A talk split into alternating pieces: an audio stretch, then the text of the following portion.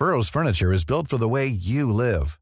From ensuring easy assembly and disassembly to honoring highly requested new colors for their award-winning seating, they always have their customers in mind. Their modular seating is made out of durable materials to last and grow with you. And with Burrow, you always get fast, free shipping. Get up to 60% off during Burrow's Memorial Day sale at burrow.com slash ACAST. That's burrow.com slash ACAST. burrow.com slash ACAST. Bonjour et bienvenue à tous dans la belle équipe. Nous sommes ensemble pendant trois heures. Au programme, aujourd'hui, on parlera des féminicides qui sont en hausse de 20% en France en 2021 par rapport à l'année précédente. 122 femmes tuées sous les coups de leur conjoint ou ex-conjoint contre 102 en 2020. On parlera aussi de cet ouvrage d'un professeur qui alerte sur l'avancée du salafisme dans l'école de la République. Nos professeurs sont-ils désarmés face à ce phénomène?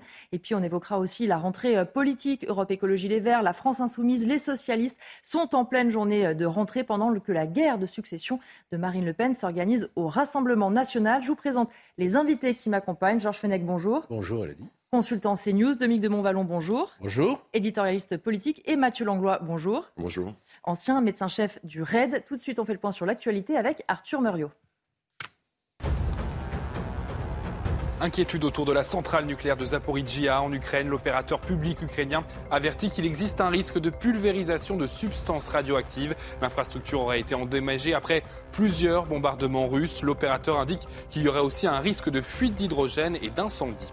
Dernier jour de visite en Algérie pour Emmanuel Macron. Le président est dans la ville d'Oran. Il s'est rendu sur le site de Santa Cruz, puis dans une boutique du centre-ville, Disco Maghreb, une adresse phare de la musique oranaise. Emmanuel Macron échangera ensuite avec des sportifs avant de retourner à Alger pour une déclaration commune avec le président Tebboune. À partir du 1er septembre, les donneurs de spermatozoïdes et d'ovocytes devront consentir à la divulgation de leur identité aux enfants nés de ce don. Cette mesure concernant les enfants nés par PMA s'inscrit dans une loi garantissant un droit d'accès aux origines. Mais avec cette fin de l'anonymat, certains craignent une baisse du nombre de donneurs. La Corse et plusieurs plages de Méditerranée sont envahies par ces petites méduses violettes. Elles ont été aperçues plusieurs milliers de fois à Ajaccio depuis début juin. Leurs piqûres sont extrêmement douloureuses. Selon le GIEC, leur prolifération est telle qu'elle provoquerait une gélification des océans. La multiplication des méduses pourrait être due à la surpêche qui élimine leurs prédateurs comme les thons ou les tortues. En 2021, 122 femmes ont été tuées par leur conjoint ou ex-conjoint en France, a annoncé hier le ministère de l'Intérieur, qui précise que ce chiffre est en hausse de 20% par rapport à 2020 et correspond au niveau observé avant l'épidémie de Covid. Dernier féminicide connu, une femme de 18 ans tuée d'un coup de couteau à la gorge par son compagnon de 20 ans à Carrière-sur-Seine dans les Yvelines la semaine dernière. Les explications de Solène Boulan et Alexis Vallée. On s'alourdit et le gouvernement peine à enrayer les violences faites aux femmes au sein du couple. Les associations rappellent qu'il faut rester à l'affût des signes avant-coureurs et dénoncent des drames qui auraient pu être évités. Car selon le ministère de l'Intérieur, près d'une femme sur trois décédée avait déjà subi au moins une forme de violence, notamment physique. 74% d'entre elles avaient pourtant signalé ces faits aux forces de l'ordre on ne se sert pas assez des outils. Euh, il y a encore trop peu de téléphones graves dangers qui sont distribués. Nous, on accompagne des femmes victimes de violences également. Euh, quand on voit qu'entre le moment où elles sont victimes de violences et le moment où monsieur va être jugé, il se passe plus d'un an, c'est juste pas possible. Ça lui laisse le temps de la tuer, mais je ne sais combien de fois. Sur les 122 femmes décédées sous les coups de leurs conjoints, seules trois d'entre elles bénéficiaient d'une protection connue des forces de l'ordre. Dans 17% des cas, les enfants sont présents sur les lieux et les séquelles sont souvent très lourdes. Ces enfants-là seront les potentielles victimes ou potentiels bourreaux de demain. Donc si on ne prend pas déjà en charge ces enfants d'un point de vue psychologique, qu'on ne leur, explique pas que ces violences ne sont pas normales, que ce qu'ils vivent, voilà, c'est juste pas normal, euh, on évite ce schéma de répétition des violences. En 2019, le Grenelle contre les violences conjugales avait débouché sur une quarantaine de mesures. Malgré un bilan mitigé, le gouvernement assure en faire une priorité du quinquennat. Georges Fenech, depuis euh, le début euh, du premier quinquennat d'Emmanuel Macron, on se rappelle que c'était la grande cause du quinquennat. Il y a eu quatre lois. Marlène Schiappa qui a été sur le devant de la scène pour en parler, pour faire la pédagogie. Et pourtant, malheureusement, les chiffres ne sont pas bons. Pourquoi on n'arrive pas à enrayer ce phénomène? C'est très difficile. Vous savez, ce sont des drames souvent qui se passent à huis clos. Hein. Mm. Par contre, vous avez raison de rappeler tout ce qui a été fait depuis. Hein. Mais il n'en demeure pas moins qu'il euh, y a à peu près une femme euh, tous les trois jours mm. qui décède sous les coups de, son compagnon ou de son mari. On a une législation qui est aussi adaptée, hein, puisque la circonstance aggravante mm. de meurtre notamment est, punie de la réclusion criminelle à perpétuité lorsqu'il a lieu sur un, conjoint. Euh, on a des moyens aussi de prévention. Hein. Aujourd'hui, notamment, cela a été dit, le téléphone grand danger qui permet immédiatement euh, d'actionner et d'alerter une cellule. Euh, il existe aussi, il faut le rappeler, le, bracelet anti-rapprochement qui est posé sur le, conjoint violent, qui ne peut pas approcher d'une certaine distance qui est fixée par le juge de, sa compagne. il y a ces ordonnances de protection que peuvent prendre les juges aussi. Il y a aussi un effort qui est fait en matière d'hébergement, d'urgence pour la mère et ses enfants. Mais malheureusement, vous n'empêcherez pas effectivement le risque zéro n'existe pas, euh, pas plus ici qu'ailleurs. Mais il faut continuer à être extrêmement vigilant et je pense que ça passe aussi par une extrême vigilance et une formation qui a lieu, mais qu'il faut toujours renforcer des services de police qui reçoivent euh, ces signalements. Aujourd'hui, par exemple, ils n'ont plus la possibilité de recevoir des mains courantes. Ils doivent impérativement, avec l'accord évidemment euh, de la victime, rédiger une plainte et la transmettre au parquet et informer immédiatement le parquet. C'est-à-dire qu'on ne prend plus tout cela à la légère, si je puis dire, comme à une certaine époque, mm. où il fallait deux, trois plaintes pour euh, arriver à formaliser quelque chose. Donc on a fait vraiment beaucoup, beaucoup d'efforts, de, progrès, mais malheureusement, euh, on n'évitera jamais ces drames à huis clos. Dominique de Montvalon, c'est vrai ce que dit Georges Fenech, c'est que malgré tous les efforts qu'on peut faire, on est dans l'intimité euh, familiale, on ne peut pas toujours prévenir ou identifier des comportements à risque tant qu'ils n'ont pas été signalés euh, par la victime elle-même ou tant qu'un médecin, un ami, quelqu'un qui la connaît n'a pas fait de signalement. C'est un, un grand combat euh, collectif, euh, politique et social et culturel. C'est effrayant, on finit par s'habituer à tout, mais 122 féminicides et combien dans les d'ici la, fin de l'année, c'est absolument effrayant. Rappelons-nous qu'il euh, faut donc forcément aller plus loin dans les mesures, celles déjà prises et qu'a énumérées Georges, euh, et qui sont bienvenues et qui sont encore insuffisantes. Euh, il faut aller encore un peu plus loin, là, peut-être en s'inspirant de, l'exemple espagnol qui paraît être en Europe une, référence positive. Mais rappelons-nous simplement, je, je, ne minimise pas du tout en disant ce que je vais dire, mais rappelons-nous qu'il n'y a pas si longtemps, euh, on ne parlait pas de féminicide et on camouflait derrière l'expression mm. crime passionnel des choses qui en réalité auraient déjà des situations qui auraient déjà mérité d'être appelées euh, euh, féminicide et, en tout cas avec des, des, femmes battues et des femmes tuées. Il y, a quelque chose d'assez effrayant parce que il y, y, a les décisions qui ont été prises, il y a des décisions qui doivent être prises demain, mais comment imaginer qu'autour de soi, euh, jusqu'à un certain point, on, puisse trouver euh, tant de cas euh, relevant du féminicide ou, s'en approchant? On est en situation, les femmes sont en situation de danger. une chose a été évoquée dans le reportage, c'est les femmes tuées, c'est féminicide, c'est accablant. Mais il y a aussi les femmes. je suis un homme, hein, bien sûr, mais je, je pense à, je pense à toutes celles qui sont concernées, y compris dans ma famille. Euh, il y a les femmes dans la rue qui sont quand même agressées sans que la plupart, la plupart du temps, ça aille jusqu'au coup de couteau, mais qui sont quand même agressées. La situation de la femme en, en 2022, alors que quelque part il y a une prise de conscience du rôle de la femme et une montée en puissance des femmes euh, dans la société. Ça me paraît très frappant par rapport euh, aux années précédentes. Il n'en reste pas moins que c'est dangereux d'être une femme. Vous vous rendez compte? Mathieu Langlois, on rappelle quand même que chaque année, 220 000 femmes adultes sont victimes de violences physiques et ou sexuelles de la part de leur conjoint. On l'entendait dans ce reportage, près d'une femme sur trois, pourtant, avait déjà subi une forme de violence. Est-ce qu'il y a aussi un tabou sur l'accompagnement? Est-ce qu'on est assez formé? Est-ce qu'on sait accompagner ces femmes qui viennent chercher de l'aide à un moment donné?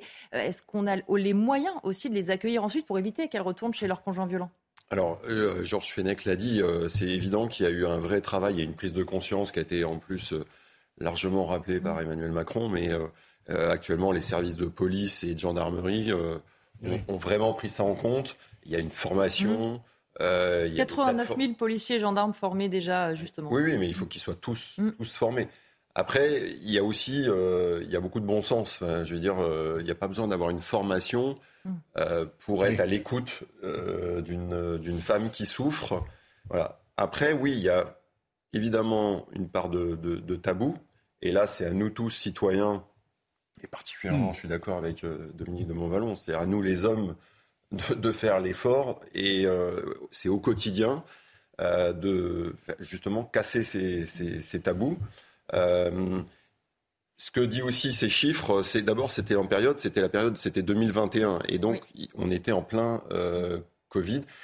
Et euh, faut, faut pas, ça justifie en rien du tout. Hein. Mais on le sait très bien, les périodes de crise, d'anxiété et d'enfermement et d'enfermement voulu, mm. enfin en tout cas imposé, ont évidemment, euh, malheureusement, euh, euh, les travers de notre société dans le bon, mais aussi malheureusement dans le mauvais, voire dans, le dramatique et dans le sordide. Alors, je ne suis pas sûr que les chiffres de 2022 seront, seront meilleurs. Je, je Il y a 74 déjà. Oui. À ce mois d'août, 74 femmes donc, qui seront, donc ils seront, ils seront pas meilleurs. Chiffre à peu près mais, oui, mais vous le savez très bien. C'est-à-dire que de, enfin, Covid, maintenant l'Ukraine. Euh, et puis tout ce qui va suivre, euh, ça finalement, ça accentue ou ça accélère euh, les phénomènes de société, et en particulier cette violence libérée qui est inacceptable et sur lequel on est tous responsables. Et dans le cas précis, ce sont les femmes qui trinquent si je puis, entre guillemets. Il y a aussi des hommes, il hein, faut le rappeler. Mais on peut le rappeler. Oui, c'est vrai, c'est vrai. Une vingtaine d'hommes par an, en moyenne. On en parle 22 victimes féminines et effectivement 20, 20, 20, hommes aussi. Hommes qui ont, été, et, je me permets de préciser que le terme féminicide qu'on emploie tous n'existe pas dans la loi. Hein. Il y a des, on ne peut pas intégrer ce terme dans la loi parce que c'est discriminant. Et on en parle. Euh, enfin, de toute façon, moi, ça me paraît tellement, enfin, impensable le féminicide, mais euh, on ne parle pas aussi des infanticides qui sont aussi euh, une forme euh, de mépris de l'humain absolument incompréhensible et sur lequel il faut, il faut absolument. De manière générale, toutes les violences intrafamiliales, mmh. qui sont très difficiles à déceler, mmh. d'où la nécessité de, d'accentuer l'effort sur l'alerte et le devoir, l'obligation même de signalement, que ce soit par les médecins, par les assistantes sociales, oui, mais les par médecins, c'est assez polémique parce que justement les médecins sont déliés hein, de leur euh, secret oui, mais professionnel. Certains sont encore gênés avec ça, c'est-à-dire qu'ils peuvent lever le secret professionnel s'ils voient effectivement euh, qu'il y a un cas sur lequel il faut alerter, mais certains sont un peu gênés par ça quand même. Mais je suis, vous êtes médecin. je suis médecin, mais euh, clairement là aussi, je ne suis pas sûr que les médecins et, tout le système de santé et d'éducation, parce que ça peut être mhm. aussi au niveau de l'éducation, on ait besoin forcément de formation euh, c'est juste de l'humain, enfin c'est du lien humain euh, et de l'empathie. Oui, vous avez des règles quand même. Le secret médical. Mais moi, je suis désolé. Enfin, je vais dire, j'ai pas besoin d'une règle quand je vois qu'une femme est en souffrance, a des, signes de blessure sur elle. Euh, après, comment je vais l'accompagner? Comment je vais essayer de justement l'aider à, ce qu'elle soit prise en charge et qu'elle soit protégée. Parce qu'elle peut venir aussi, elle peut aller voir son médecin pour tout à fait autre chose et que le médecin effectivement constate euh, des hématomes, des. Mais on est tous, on, on, reprend sur le, la radicalisation euh, religieuse, on aura la même chose, c'est-à-dire qu'on est tous responsables et on doit tous être vigilants des signaux mm. euh, faibles, voire très très très très faibles. Et c'est là-dessus qu'on pourra gagner progressivement un combat sociétal. Vous, avez évoqué tout à l'heure euh, la situation qui prévalait avant qu'on ne parle de féminicide et avant qu'un combat euh, gouvernemental et, sociétal, en réalité, ça, doit dépasser les clivages politiques euh, classiques, ne soit engagé. Moi, je m'interroge, je m'interroge, est-ce qu'avant, vous avez évoqué la question, mais est-ce qu'avant, il y avait autant, appelons ça de féminicide, mmh. hein, bon, pour être clair, autant de féminicides, mais on, on les camouflait on ne les appelait pas par leur nom, on trouvait des, voies de, traverse, ou est-ce que dans notre société, qui est une société euh, diablement anxiogène et, violente, est-ce que ça a cru? Parce que là, on compare de 2020 à 2021. Qu'est-ce que, qu'est-ce que tu en penses une instruction qui est amenée à, instruire un certain nombre de ces meurtres euh, contre. on n'appelait pas comme ça. Ça a toujours existé Oui, ça, a toujours Mais en proportion. Malheureusement, ce qu'il y a, c'est qu'on n'en faisait pas une cause nationale. Oui. C'était des crimes, euh, des crimes intrafamiliaux, euh, des mmh. viols, des incestes, des coups, des violences, mmh. et quelquefois, malheureusement, des meurtres. Mais là, aujourd'hui, il y a une telle prise de conscience, je dirais, que c'est devenu un enjeu national et même une priorité gouvernementale, avec des moyens nouveaux à la police, à la justice, aux services sociaux. Et il est heureux qu'il y ait eu cette prise de conscience et véritablement les passer à un niveau supérieur de protection. Sur euh, les moyens, justement, on parlait tout à l'heure des téléphones euh, grand danger, ils sont 3000 en service, il y a aussi les bracelets anti-rapprochement. Et pourtant, on l'avait vu, les bracelets anti-rapprochement avaient mis beaucoup de temps avant d'être commandés et d'arriver. Certains dans l'opposition, notamment Aurélien Pradier euh, à droite, avaient expliqué que le gouvernement, c'était beaucoup d'effets d'annonce, mais pas de résultats concrets. On a pris beaucoup de retard. Dominique Montvalon citait l'exemple espagnol. Il se trouve que mmh. j'avais été le voir mmh. sur place à Madrid. il y a 20 ans, je vous parle de ça, il y a 20 ans, ils avaient déjà ce qu'ils appellent la pulsera, un bouton de panique mmh. pour la femme. J'avais proposé à l'époque, euh, j'étais à l'Assemblée nationale, mais malheureusement, on a pris beaucoup, beaucoup de retard. C'est arrivé il y a peu de temps.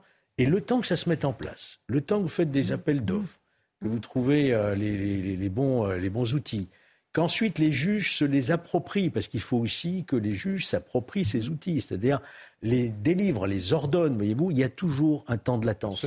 Là, on est dans une, sorte de montée en puissance. Je me souviens qu'il y a deux ans, euh, le ministre de la Justice, Eric Dupond-Moretti, s'était plaint, effectivement, regrettait en tout mmh. cas que les juges ne, ne, faisaient pas suffisamment appel à ces ressources technologiques qui sont importantes.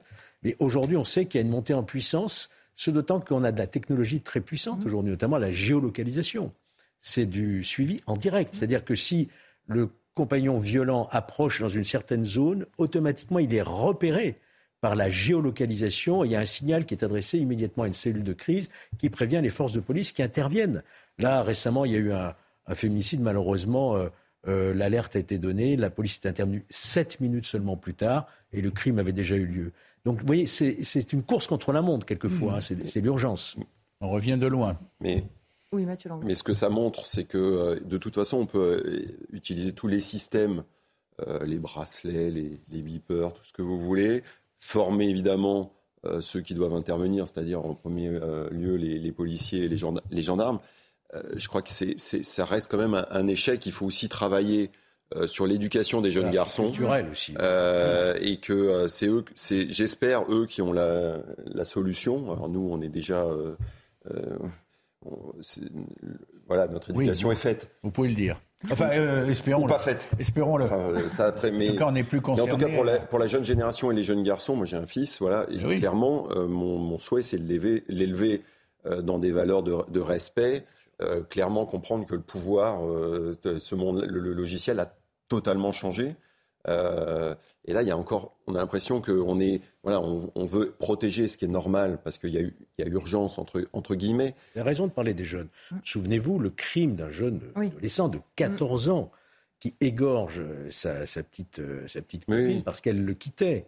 Il l'égorge et il retourne dans sa classe. Vous vous souvenez de cette affaire? Comme si de rien n'était. Hmm. Vous voyez, ça touche aussi des, très jeunes. Hmm. Donc c'est pour ça, vous avez raison. C'est un problème d'éducation aussi à la base. Hein. Mon, ma première, euh, mon premier mort quand j'étais euh, jeune médecin au SAMU, euh, c'était un homme qui, avait, qui était revenu par, par jalousie et qui avait poignardé sa fiancée de l'époque. C'était, ça, ça, resté dans, ça m'a marqué évidemment et c'était il y a bien longtemps la réponse pénale, là aussi, Georges Fenech, c'est euh, un vrai enjeu parce qu'on sait quand des femmes arrivent enfin euh, à porter plainte ou arrivent enfin à faire un signalement, le premier enjeu à court terme, c'est de trouver des places euh, d'hébergement. Elles ont été augmentées de 60%, dit le, ministère du droit des femmes lors du précédent quinquennat. Et puis forcément, il faut que ces hommes, rapidement, puissent être jugés et mis hors d'état de nuire. Parce qu'on a vu aussi malheureusement des femmes qui retournent après chez leur mari parce qu'elles y sont obligées. Oui, et puis vous savez, vous avez aussi des femmes qui sont sous l'emprise même. Sous emprise, oui, c'est le mot clé du mari même violent qui qui euh, peut-être aussi par amour euh, et par aveuglement croit qu'il a changé, euh, espère toujours parce qu'il y a les enfants, parce que c'est hmm. compliqué, etc. Et, malheureusement, ça ça, ça, ne, ça ne devrait pas. Il faut immédiatement, dès qu'il y a des signes de violence, prendre des mesures. Alors la justice, c'est le moyen de le faire. Hein. Vous pouvez saisir immédiatement un, un, juge aux affaires familiales, déjà pour attribuer le logement, la garde, etc il a la possibilité lui-même, le juge civil, de proposer un bracelet anti-rapprochement, mais vous avez surtout le juge pénal qui peut, le juge d'instruction, incarcérer quand ça le nécessite, en détention provisoire ou sous contrôle judiciaire avec des obligations très strictes. Et, quelquefois, pour des violences, disons, moins graves, des comparutions immédiates avec des jugements immédiats et des peines qui sont à la hauteur, évidemment, de la gravité des faits. On, a les moyens, je pense que la, justice est, parfaitement capable et sensibilisée. Aujourd'hui, on le voit à travers les peines très lourdes hein, qui, qui, sont prononcées. Encore une fois, on est dans un domaine qui est difficile parce que c'est culturel, parce qu'on on a toujours quelques réticences à signaler quand on est des professionnels, on a l'impression de se mêler de ce qui peut-être ne vous regarde pas. Combien de fois, par exemple, en tant que voisin, ne serait-ce qu'en tant que voisin, vous entendez des cris, vous n'osez pas intervenir, c'est une dispute, etc. Mais à force d'avoir une attitude comme ça, un peu de lâcheté, ça ne me concerne pas, on laisse euh, euh, des pauvres femmes sous le joug d'un mari violent et ça se termine dramatiquement. Et on, le sait, ça, pour rejoindre ce que vous avez dit, c'est-à-dire qu'on sait très bien que souvent les personnes les plus dangereuses sont d'excellents manipulateurs. On a ça dans, tous les, euh, dans toutes les sphères de la, de la société. On porte très bien dans le reste de la société. Exactement. Donc c'est euh, même pour l'entourage, euh, même pour les amis parfois proches, c'est extrêmement compliqué de, de, de, comprendre la réalité de, de ce qui se passe. Je voudrais qu'on écoute maintenant euh, euh, Sandrine Boucher, elle est présidente de l'association de l'Union nationale des familles, des familles de féminicides. Elle euh, se confiait sur notre antenne. Écoutez-la. C'est vrai qu'on parle beaucoup plus des femmes parce que bah, le chiffre est là. Enfin, je veux dire, 122, 21. Voilà. Et ce qu'il faut prendre aussi en compte, c'est que dans, ces, hommes qui meurent euh, des mains de leur conjointe, euh, une bonne moitié sont en état de légitime défense aussi. Hein. Elles, les tuent parce qu'elles ont subi de nombreuses années euh, la violence de leur conjoint. Dominique de Montvalon, ça aussi, on l'a vu avec des cas devenus célèbres malheureusement, des femmes qui finissent par faire mmh. justice elles-mêmes et surtout par se défendre et, et à commettre entre guillemets l'irréparable, mais parce que malheureusement, souvent, elles n'ont pas trouvé comment être accompagnées avant. Je ne commenterai pas euh, à titre personnel, j'ai aucun titre à ça, euh, euh, la situation de femmes qui en, arrivent à ces extrémités, mais après avoir, c'est vérifié, tant et tant souffert. Ce qui est terrifiant, c'est qu'elles en arrivent là. Elles, soient dans une impasse telle qu'elles soient amenées à, à, essayer de régler le problème dans le désespoir, j'imagine. Bon. Mais là, tous les jugements ont été. Il faut faire très. Il faut bien rappeler une chose. On, ne peut pas. Vous vous souvenez de l'affaire, je crois que c'est Catherine Sauvage, hein, mm, qui avait euh, tué son mari avec un fusil de chasse. Mm. Un mari qui était extrêmement ah violent. Jacqueline Sauvage. Jacqueline Sauvage, elle ne savait pas comment s'en sortir. Mm. Elle a été condamnée d'ailleurs. Elle a été condamnée à de la réclusion, mais elle a bénéficié d'une de, libération conditionnelle euh, assez tôt. Mais attention, euh, l'usage d'une arme ou d'un couteau par une femme qui, se sent menacée, il faut que ce soit aussi dans le cadre strict de la loi, c'est-à-dire de la légitime mmh. défense. Absolument. C'est la légitime défense, donc c'est-à-dire l'instantanéité, la, réplique immédiate et la proportionnalité. Ce sont les règles de la légitime défense. Vous pouvez pas, une femme ne pourra pas venir arguer devant une juridiction ou devant une cour d'assises. Elle a tué son mari le lendemain parce que la veille, ça, c'est pas possible. Il faut bien rappeler qu'on ne se fait pas Totalement d'accord, Georges. D'autant plus que pour beaucoup de ceux qui ont suivi, euh, qui n'a pas suivi cette affaire de, Jacqueline Sauvage, enfin, ce, qui ce drame qui s'est passé là, il y a eu, euh, il y avait euh, un assez fort malaise devant le fait que, sauf erreur de ma part, elle n'avait pas jugé possible ou utile d'alerter avant et qu'à la fin des fins, euh, bon, ça s'est terminé. Bon, je ne vais pas réécrire l'histoire, mais enfin, avec, ah en le tirant dans une balle dans le dos. Bon. Mais bon, la justice est passée, euh, mais c'est pas innocent, c'est pas un exemple, c'est pas une référence. Non, non, non.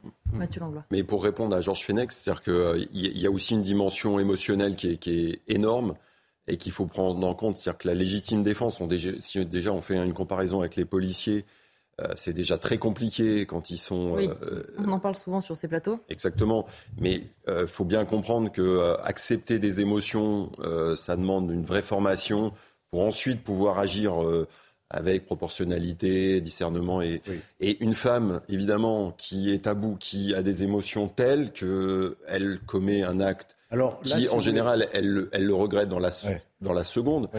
Je dis évidemment qu'il faut qu'elle respecte les lois, mais il faut peut-être comprendre aussi l'état émotionnel dans lequel. S'il si, y a légitime défense. Donc il y a une double formation à faire. S'il y a légitime défense, ça efface l'infraction. L'infraction n'existe plus, il n'y a plus de poursuite.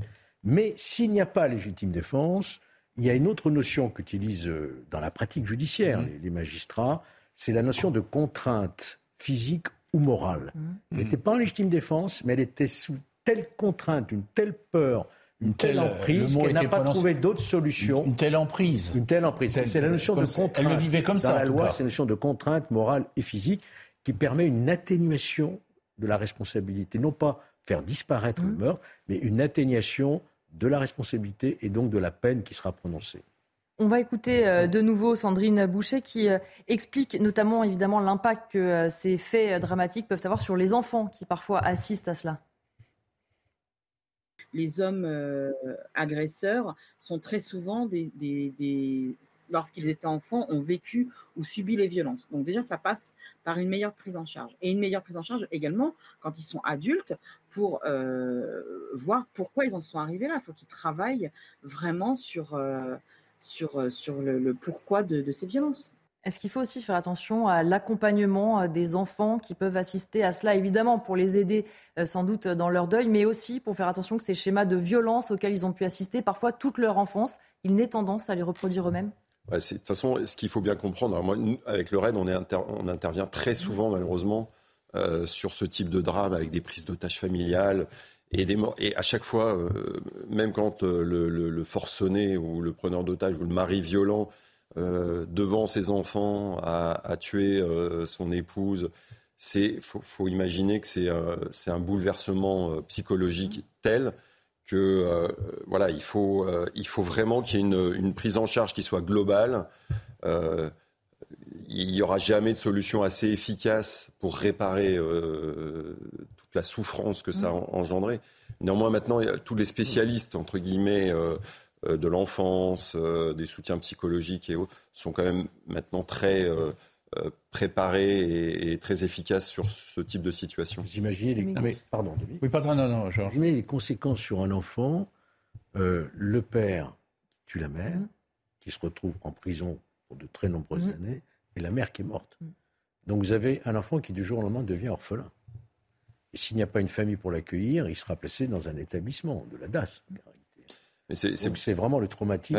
Il, est, il, est, très, très, très puissant. Et, c'est pour ça on s'était rendu compte, euh, encore une fois, euh, à force de, faire d'intervenir dans ce genre de situation, que euh, l'enfant, même si la situation était dramatique, évidemment, il avait vu son père tuer, mm. tuer sa mère, il voulait surtout pas que son père meure aussi. Ce, mm. ce, qui était pour, pour nous, parfois, on se disait, enfin, pas forcément le évident. Et c'est pour ça qu'on était très soucieux euh, d'intervenir dans le respect de, des lois et de évidemment, mais mais euh, nous pour nous l'échec c'était si malheureusement un assaut devait entraîner le, décès du, du conjoint. Dominique de ah nous avons raison de parler des enfants parce que vous avez dit tout à l'heure à juste titre que il faut, il faut, que, il faut que les enfants soient accompagnés pour faire leur deuil mais ça va bien au-delà. Mmh. Pardon, mais oui, mais ça va bien au-delà. C'est l'histoire d'une vie euh, bousculée, brisée. Pensez qu'ils ont vu, et parfois ils étaient témoins directs. Souvent, ils sont témoins directs. Comme vous l'avez dit, le, père tuer la mère, ou, d'ailleurs euh, l'inverse, beaucoup plus rare. Oui. J'en conviens. Beaucoup plus. Ça peut exister dans tel ou tel cas c'est littéralement effrayant et on a tendance à, parler en adulte des adultes mm. et des enfants, mais c'est effrayant. Oui, bien sûr. C'est l'effroi total. Et c'est l'effroi total pour une vie. Georges Fenech, est-ce qu'on peut avoir un volet préventif aussi sur les féminicides? Comment on peut tenter euh, d'identifier des comportements qui pourraient... Bah, c'est les signaux faibles dont vous parliez. Vous êtes un spécialiste d'ailleurs. Les signaux faibles. Les signaux faibles, c'est quoi? Euh, bah, Je remarque euh, une petite trace, une petite échymose euh, sur la maman. Ou, voilà, qu'est-ce que je dois faire? Bah, Il faut au minimum le signaler à un autre membre de la famille, un adulte, si l'enfant le voit. Les signaux faibles, c'est aussi la capacité pour ceux qui sont appelés par leur profession à intervenir dans les familles. Bien sûr, les assistantes sociales qui peuvent se rendre compte de ce qui peut se passer, qui peuvent voir qu'un enfant est battu aussi. Hein. Euh, vous avez évidemment tout le système scolaire, avec les services sociaux et médicaux des, écoles, des collèges, des lycées. Euh, vous avez évidemment les médecins généralistes qui connaissent les familles et qui, à partir du moment où ils ont le moindre doute, je dis bien le moindre doute, ils doivent prendre une initiative. C'est ça la prévention. La prévention, c'est repérer, repérer la souffrance, repérer le risque le plus en amont possible pour pouvoir intervenir le plus en amont possible avant que le drame ne se produise. Et en toute intelligence. Je, me dis, euh, je, pense à, vous comme médecin, peut-être suis-je naïf, mais le problème n'est pas dans ce cas-là que ceux qui interviennent parce qu'ils ont été alertés ou parce qu'ils ont vu des choses fassent la dénonciation, mais disent simplement, me semble-t-il, je me pose des questions. Je me pose des questions parce que je, je dis ça pourquoi? Parce que je, je, me demande pourquoi tant et tant ne disent pas qu'il y a un problème. Parce que d'abord, ils, confondent ça avec délation, mmh. à tort, mais aussi parce que, après tout, ils peuvent se poser des questions. Ils ne sont pas témoins de l'ensemble des. Déjà, se poser des questions sur ce terrain-là, c'est déjà peut fort. qu'il y a un site maintenant, euh, mmh. moncommissariat.fr. On signale les rodéos, mais on peut signaler d'autres. quand on appelle les commissariats, c'est parfois nécessaire, Georges, mais euh, on est déjà à un stade euh, ah oui. On va marquer une courte pause dans la belle équipe et nos débats reprennent. Juste après, on parlera notamment euh, d'un point de deal dans le 16e arrondissement de Paris.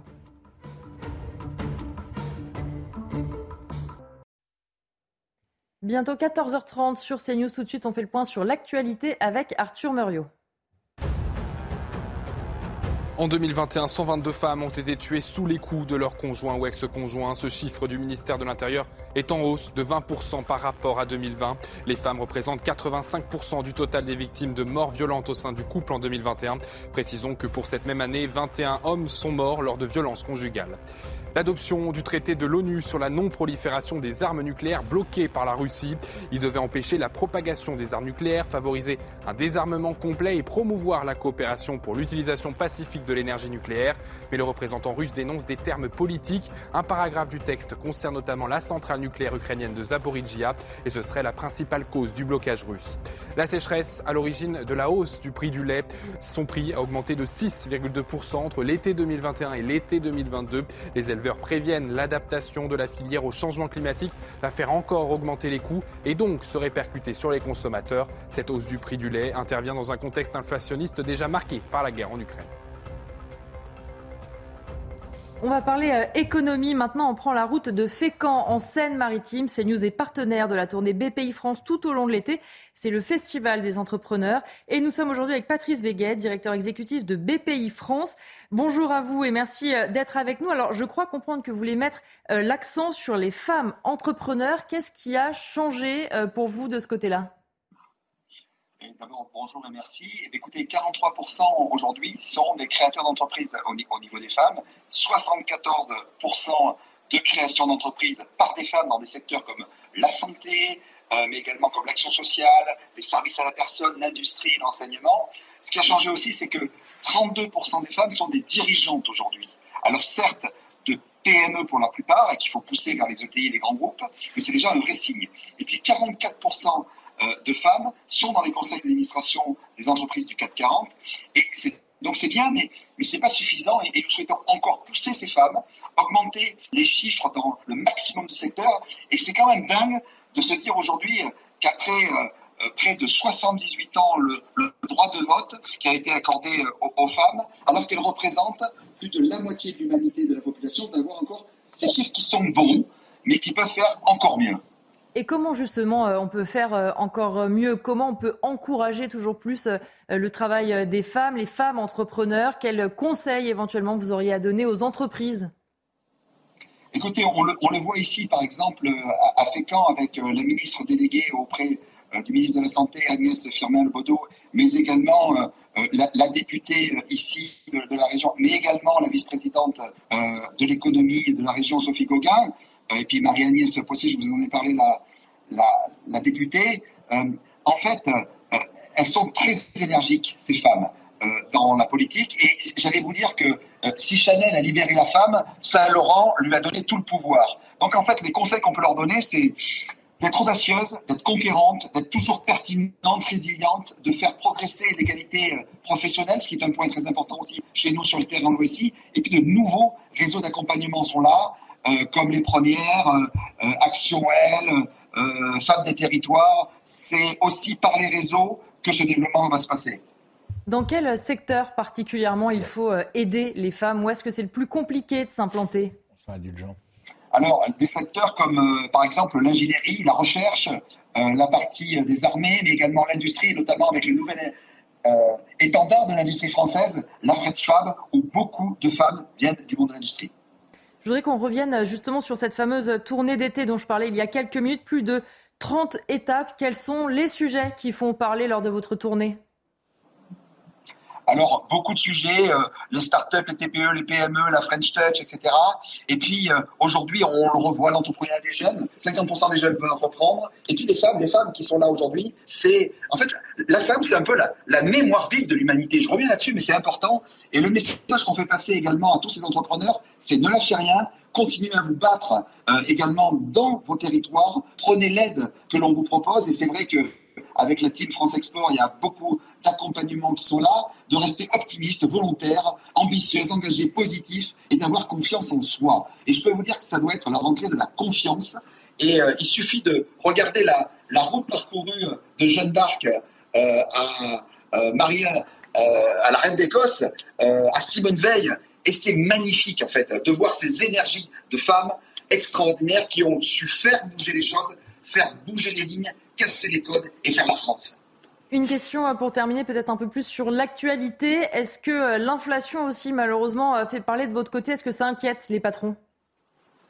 Alors aujourd'hui, oui, il y a une inquiétude sur la partie également de, de l'énergie, évidemment. Donc des solutions sont en cours. Je sais que le gouvernement fait beaucoup de choses. Le plan France 2030, qui a été lancé il y a, il y a plusieurs mois maintenant, écoutez, fait écho auprès de tous les entrepreneurs. Les entrepreneurs étaient énormément accompagnés dans ces deux dernières années depuis la pandémie avec les prêts garantis euh, par l'État, le chômage partiel et aujourd'hui toutes les mesures qui sont prises à la fois dans les territoires, dans les régions, au niveau de l'État. En fait, tout ça, on voit que c'est une équipe de France qui doit être unie, qui doit être solidaire et euh, je dirais, euh, il n'y a plus de débat là-dessus.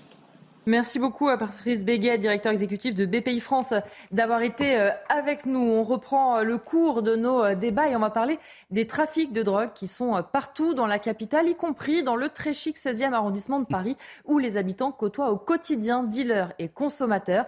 Malgré les alertes lancées à la police, les riverains ont le sentiment que la situation empire. C'est un reportage signé Jeanne Cancard et Solène Boulan. Devant ce café du 16e arrondissement de Paris, à toute heure de la journée, plusieurs individus sont rassemblés. Sur cette vidéo de caméra de surveillance, on assiste à un échange discret au coin d'une rue, connue pour être l'un des principaux points de trafic du quartier. Des scènes de deal auxquelles sont confrontés quotidiennement les riverains.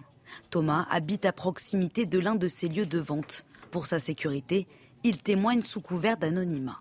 Ils font des transactions, alors vous voyez des petits échanges, une pseudo poignée de main avec un échange de billets, puis on repart avec un sachet. Quand je passe avec mes enfants, ben maintenant je fais des détours. Des gens qui habitent dans des HLM, qui n'osent plus inviter des gens. Pourquoi? Parce qu'ils tiennent le pavé, ils vous connaissent pas, ils vous laissent pas rentrer dans l'immeuble. C'est quand même, et on est en plein Paris. Le fléau n'est pas nouveau dans ce quartier, mais semble s'étendre de jour en jour selon les habitants. Inquiète et désemparée, cette riveraine envisage même de quitter la capitale. En tant que femme, je ne suis pas à l'aise de sortir toute seule. J'ai le sentiment qu'ils n'ont absolument pas peur et que rien ne les arrête. Je pense qu'ils se disent c'est nous qui faisons la loi et on fait ce qu'on veut et les gens n'ont qu'à partir. Pour Francis Piner, maire du 16e arrondissement de Paris, le manque de fermeté de la justice rend impossible l'endiguement du trafic. Quand on me dit par exemple qu'il y a des gens qui dealent avec des bracelets électroniques visibles à la cheville, ça pose le problème du fait que les juges d'instruction comme les juges d'application des peines, n'ont pas une police de l'application des peines et du contrôle judiciaire. Francis Spinner pointe aussi du doigt le manque d'effectifs de policiers nationaux et une police municipale restreinte, avec 38 agents assermentés pour 165 000 habitants. Dominique de Montvalon, qu'il y ait aussi du trafic de drogue dans les arrondissements plus chics de la capitale ou des autres villes d'ailleurs euh, de France, ce n'est pas non plus un phénomène euh, nouveau. Si ce n'était pas grave, et c'est grave, j'aurais envie pendant trois secondes de sourire. jusqu'ici, on, sait que le trafic de drogue prend une ampleur considérable, s'étend pas seulement dans, dans, tout Paris, mais dans tous les arrondissements de Paris, mais on a quand même une tendance en général à la belle affaire, à présenter le trafic de drogue comme si c'était dans le 9-3, avec, euh, dans les quartiers, comme on dit, etc. Eh ben, le 16e aussi est atteint. Et, la preuve, euh, ne pense pas que M. le maire du, 16e me contredirait le cas échéant, euh, c'est la preuve qu'il doit y avoir de la clientèle, là. Non, mais attendez, je ne comprends pas. Il doit y avoir de la clientèle. Donc c'est un problème national c'est pas un problème segmenté. Euh, peut-être que c'est un peu plus marqué à certains endroits qu'à d'autres. Mais je, vois, mais je vous l'ai dit tout à l'heure, je n'ai pas envie de sourire, c'est atterrant. Je, vois cette, cette mère de famille ou mmh. cette femme tout à l'heure qui s'exprimait, mais je la comprends. Qui ne la comprendrait pas d'ailleurs? Comment peut-on sortir ou inviter des gens le soir euh, chez soi ou se retrouver euh, si on a le sentiment de tomber avec des, avec des trafics de, sur des trafics de drogue de cet ordre, et ça semble complètement avéré? Ben oui, même le 16e, c'est vous dire, le problème, il existe. Hein. Georges Fenech, sur ce phénomène qui n'est pas euh, nouveau, mais qui, on voit aussi, empoisonne la vie de ces riverains qui n'ont pas forcément envie de sortir de chez eux ou d'inviter des gens chez eux. Vous savez, les beaux quartiers, comme on dit, euh, dans Paris, ne sont plus à l'abri ni euh, du de quoi que ce soit, méfiant, ni des vols à l'arraché ni des cambriolages. Euh, J'entends bien. On peut dire aussi que sortir le soir à une certaine heure, quand on est notamment une jeune femme et tout ça, c'est compliqué. Euh, il n'y a plus d'endroits véritablement euh, qui soient à l'abri d'une forme de délinquance. Là, on est sur une forme de délinquance particulière. Le fléau de la, des produits, des trafics de stupéfiants, des points de deal, 4000 en France, mmh. d'après le ministère de l'Intérieur. il faut savoir quand même que malgré le manque, euh, l'insuffisance d'effectifs sur le terrain, il y a des équipes euh, spécialisées qui sont organisées, notamment de la BAC, hein, euh, qui interviennent avec des véhicules banalisés dans certains lieux, notamment dans le 7e arrondissement, j'ai vu tout particulièrement, et dressent des procès-verbaux. Vous savez que le fait d'être consommateur sur la voie publique, par exemple, c'est le procès-verbal de 200 euros. Et il y aurait eu quelques 2000 procès-verbaux quand même qui ont été euh, dressés depuis. Ça peut être dissuasif, cela. Hein. Après, euh, effectivement, euh, après, c'est les enquêtes hein, des juges et le démantèlement des filières, de l'approvisionnement. mais vous avez raison de, de, mettre un peu l'éclairage sur le fait qu'il n'y a pas un seul quartier mmh. maintenant à Paris qui soit à l'abri. Hein. D'ailleurs, D'ailleurs, on pourrait faire le test, je dis ça comme ça à l'intuition, hein, demander à un Parisien, quel qu'il soit, que ce soit pas ici, mais que ce soit, est-ce qu'il ne connaît pas dans, son quartier, dans, sa proximité, pour, le déplorer, pour en être euh, parfois victime, et on l'a vu là, il ne connaît pas un endroit où, la drogue se trafique et où, les trafiquants essayent de rencontrer, essayent, euh, ils ne se contentent pas d'essayer, ils rencontrent, des consommateurs qui sont bien aises de les avoir à portée de main. Mais si on demande à la plupart des Parisiens, ils vous diront aussi qu'ils sont très contents de, vivre dans leur quartier et qu'ils se sentent qui se sentent en, sécurité. Non, mais bien euh, sûr. Mais ils ont peut-être envie que ce soit pas avec le trafic de drogue à la clé. Moi, le premier. Évidemment. Mais moi, le premier. Après, ce qu'il faut, euh, ce qu'il faut dire, et ça rejoint ce qu'a dit euh, Georges Fenech, c'est-à-dire que le point de deal, on l'entend, en tout cas dans le langage policier, c'est souvent un point fixe où le client va s'alimenter Or, euh, dans les quartiers chics, c'est plutôt une rencontre, et mm. ça rejoint ce que vous mm. avez dit, c'est plutôt une rencontre entre euh, le client et le, mm. et le dealer, via d'ailleurs souvent euh, plein de, moyens technologiques. c'est mobile, et, donc ça pose aussi beaucoup de problèmes pour, pour les services de police euh, d'intervenir parce que c'est quelque chose qui est moins établi, moins construit que euh, les points de deal. Euh, Avec des checkpoints et autres Exactement. dans certains quartiers, oui. On va rejoindre Jean-Christophe Couvi, secrétaire national unité SGP, qui est en ligne avec nous. Bonjour et merci beaucoup euh, de vous libérer pour être avec nous. Justement, vous avez entendu un peu le début euh, de ces euh, échanges. Est-ce qu'on lutte de la même manière contre ce trafic, par exemple, dans le 16e arrondissement de la capitale ou dans des quartiers chics, comme on dit, des grandes villes de France, qu'on le fait sur le trafic classique, dans les quartiers peut-être, où il y a un peu moins d'argent qui circule? Bonjour. Oui, bah, écoutez, on a la même passion. Euh, effectivement, les policiers, on essaie de, lutter contre, ce fléau. Après, maintenant, euh, dans le 16e arrondissement, on va dire que c'est une première. Euh, voilà, c'est 188 avenue de Versailles. c'est une première. Je vous donne l'adresse, comme ça, tout, tout, le monde le sait.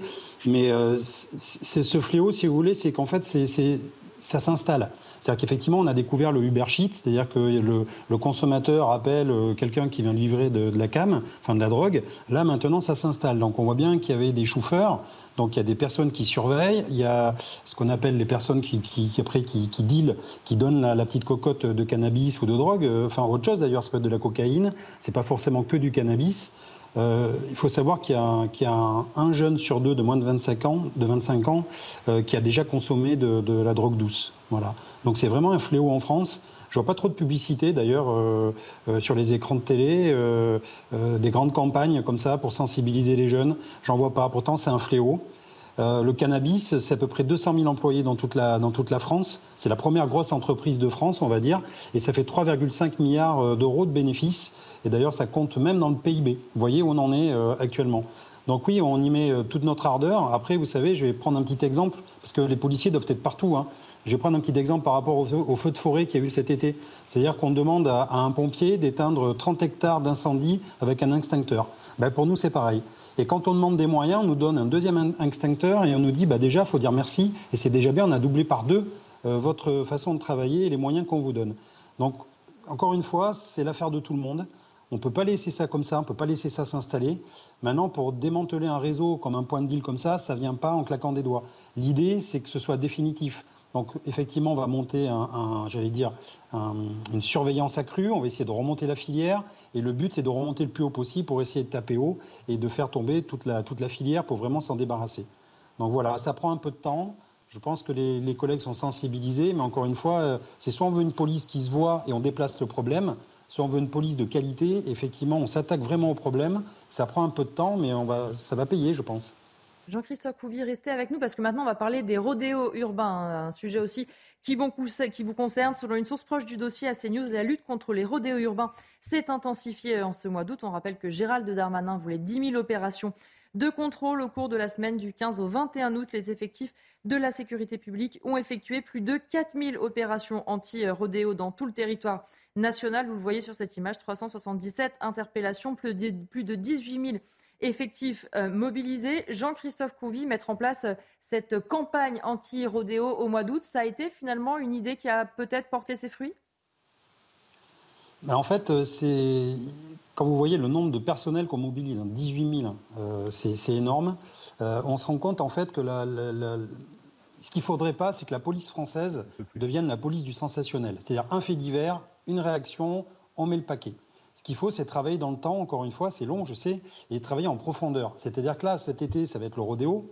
Là, on voit bien que maintenant, il y a les féminicides, je vous ai écouté tout à l'heure, qui reviennent un petit peu, hélas, sur le devant de la scène. Donc, on va nous, redonner des objectifs, effectivement, pour, pour, pour lutter contre, contre ces féminicides, avec les mêmes effectifs, en fait. Hein. Parce qu'il ne faut pas rêver, hein, euh, les officiers de police judiciaire qui traitent euh, les rodéos, ce sont les mêmes qui vont traiter les féminicides, qui vont traiter les stupes, euh, qui vont traiter les refus d'obtempérer, etc. Donc en fait, tout est important, tout est prioritaire. Et à chaque fois qu'il va y avoir, j'allais dire, une ferveur de la, de la population, tout de suite, on va dire, mais vous inquiétez pas, regardez, on réagit, et encore une fois, on va apporter une réponse. Donc c'est une réponse globale qu'il faut contre, effectivement, toute cette délinquance qui nous pollue, parce qu'en fait, ce sont les mêmes. Les dealers, les points de deal, les refus d'obtempérer, souvent, les rodéos, euh, même les violences intrafamiliales, souvent aussi. C'est toujours à peu près les mêmes personnes qu'on cible, mais c'est vrai. Et donc, il va falloir travailler vraiment dans cette matière-là et y mettre le paquet. Euh, quand, euh, par exemple, on voit à Sevran cette semaine, Sevran, chaque fois qu'on envoie une patrouille de police, elle se fait, systématiquement matraquer, enfin balancer des, cailloux, envoyer des, pavés. Et on voit bien que maintenant, en fait, tous les jours, les policiers, et d'ailleurs je tire mon chapeau, ils vont à la guerre. C'est-à-dire que tous les matins, ils vont au taf, ils vont au boulot, et ils disent mais qu'est-ce que je vais recevoir encore mmh. aujourd'hui sur la tête? Donc ça me fait un peu penser à des vieux films, vous savez, sur la guerre du Vietnam. Où on envoie notre jeunesse se casser la figure là-bas dans, certains quartiers en disant c'est la reconquête euh, euh, républicaine, sauf que ça fait cinq ans qu'on doit reconquérir ces quartiers et j'ai pas toujours l'impression qu'on y est arrivé. La preuve, c'est qu'on envoie toujours des CRS, euh, des collègues en tenue et à chaque fois ça dégénère. Donc on ne peut pas se balader comme ça, on ne peut pas mettre un policier désarmés, par exemple, dans un quartier pour aller prendre, j'allais dire, le contact des gens et discuter tranquillement. Je leur donne 10 minutes de, survie. Georges Fenech. Oui, euh, Monsieur Couy, vous avez raison de dire que 18 000 fonctionnaires effectifs, c'est beaucoup. Mais vous avez rappelé à juste titre qu'ils ne font pas que cela non plus. Hein. Ils font tout ce, qui, arrive, évidemment, euh, quotidiennement. Mais ces chiffres-là sont intéressants et impressionnants. 247 véhicules saisis. Mais j'aimerais savoir combien de confisqués par la justice. 377 interpellations, mais ça ne s'arrête pas à l'interpellation. J'aimerais savoir combien de jugements, combien de déferments, combien de sanctions, et si ça a été effectivement exécuté. C'est ça qui est important parce que c'est toute une chaîne pénale. Hein. Ça ne s'arrête pas à l'interpellation. Il faut aussi que la justice suive. Et de ce que j'ai pu en voir quand même récemment, il y a eu des peines euh, assez lourdes, même lourdes, qui ont été euh, prononcées. Il y a récemment, il y a une peine de deux ans, dont un an ferme, mmh. un an sur six mises à l'épreuve, qui a été prononcée avec confiscation du véhicule. Donc je pense que ceux qui nous regardent et qui seraient tentés peut-être de, de, s'amuser, entre guillemets, à des rodéos qui sont des jeux extrêmement dangereux, euh, il faudrait rappeler aussi les décisions de justice. Dominique de Montvalon, est-ce qu'on est un petit peu hmm. là avec euh, Gérald Darmanin et cette opération coup de poing dans la politique du chiffre, demander à tous les commissariats de faire trois contrôles, etc. J'ai envie de vous dire un peu. Ça rappelle, euh, certains de ses prédécesseurs. Mais euh, dans la situation anxiogène qui est celle de notre société, je pense qu'une large majorité de Français euh, qu'ils soient prêts demain à voter pour, Darmanin ou pas, hein, ils, peuvent être anti-Macron, hein, c'est de loin la proportion de Français les, plus nombreux, euh, sont donc une large majorité de Français sont satisfaits, euh, insuffisamment, mais sont satisfaits que les choses soient, j'ai envie de dire, verbalement, sémantiquement, et quand même un peu pratiquement, quand même un peu mmh. pratiquement, euh, pris au, prise au sérieux. ce n'est qu'un début, ça a tardé, il en faudra plus.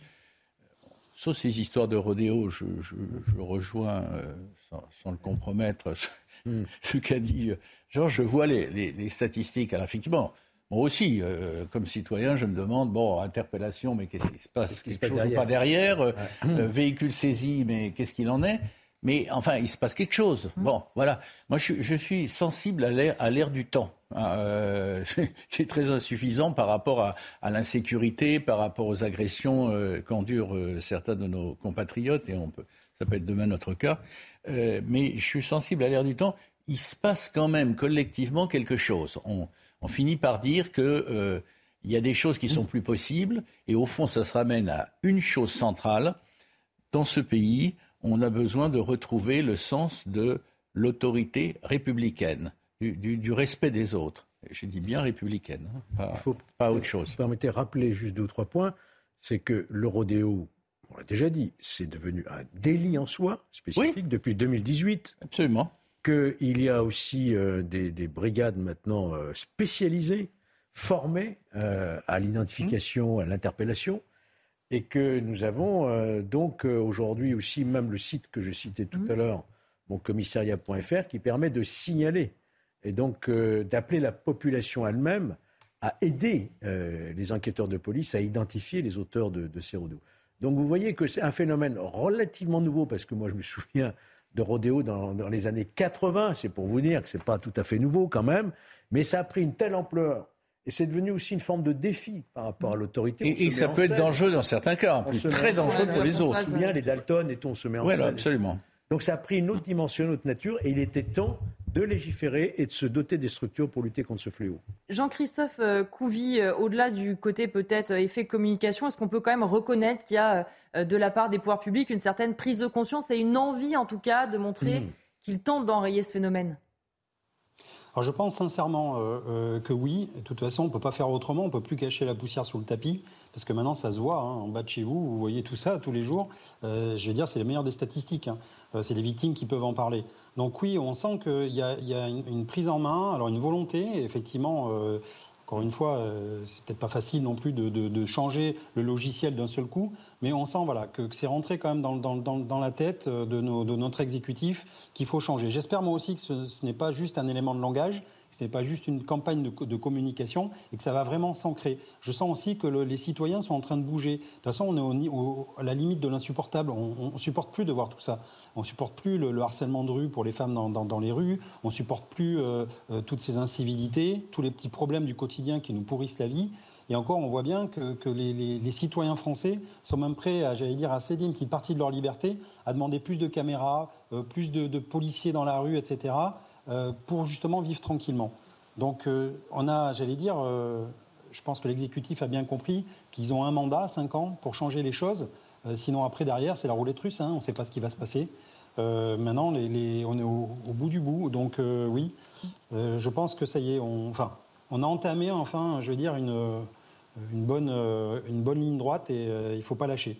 Et Merci vous regardez par euh, exemple la d'avoir euh, d'avoir été avec nous. Il va falloir malheureusement euh, qu'on passe à un autre sujet. On va faire une petite pause et on se retrouve avec mes invités. On parlera de la France. Est-elle en déclin? Eh bien oui, si on en croit 6 Français sur 10 selon une enquête Harris Interactive.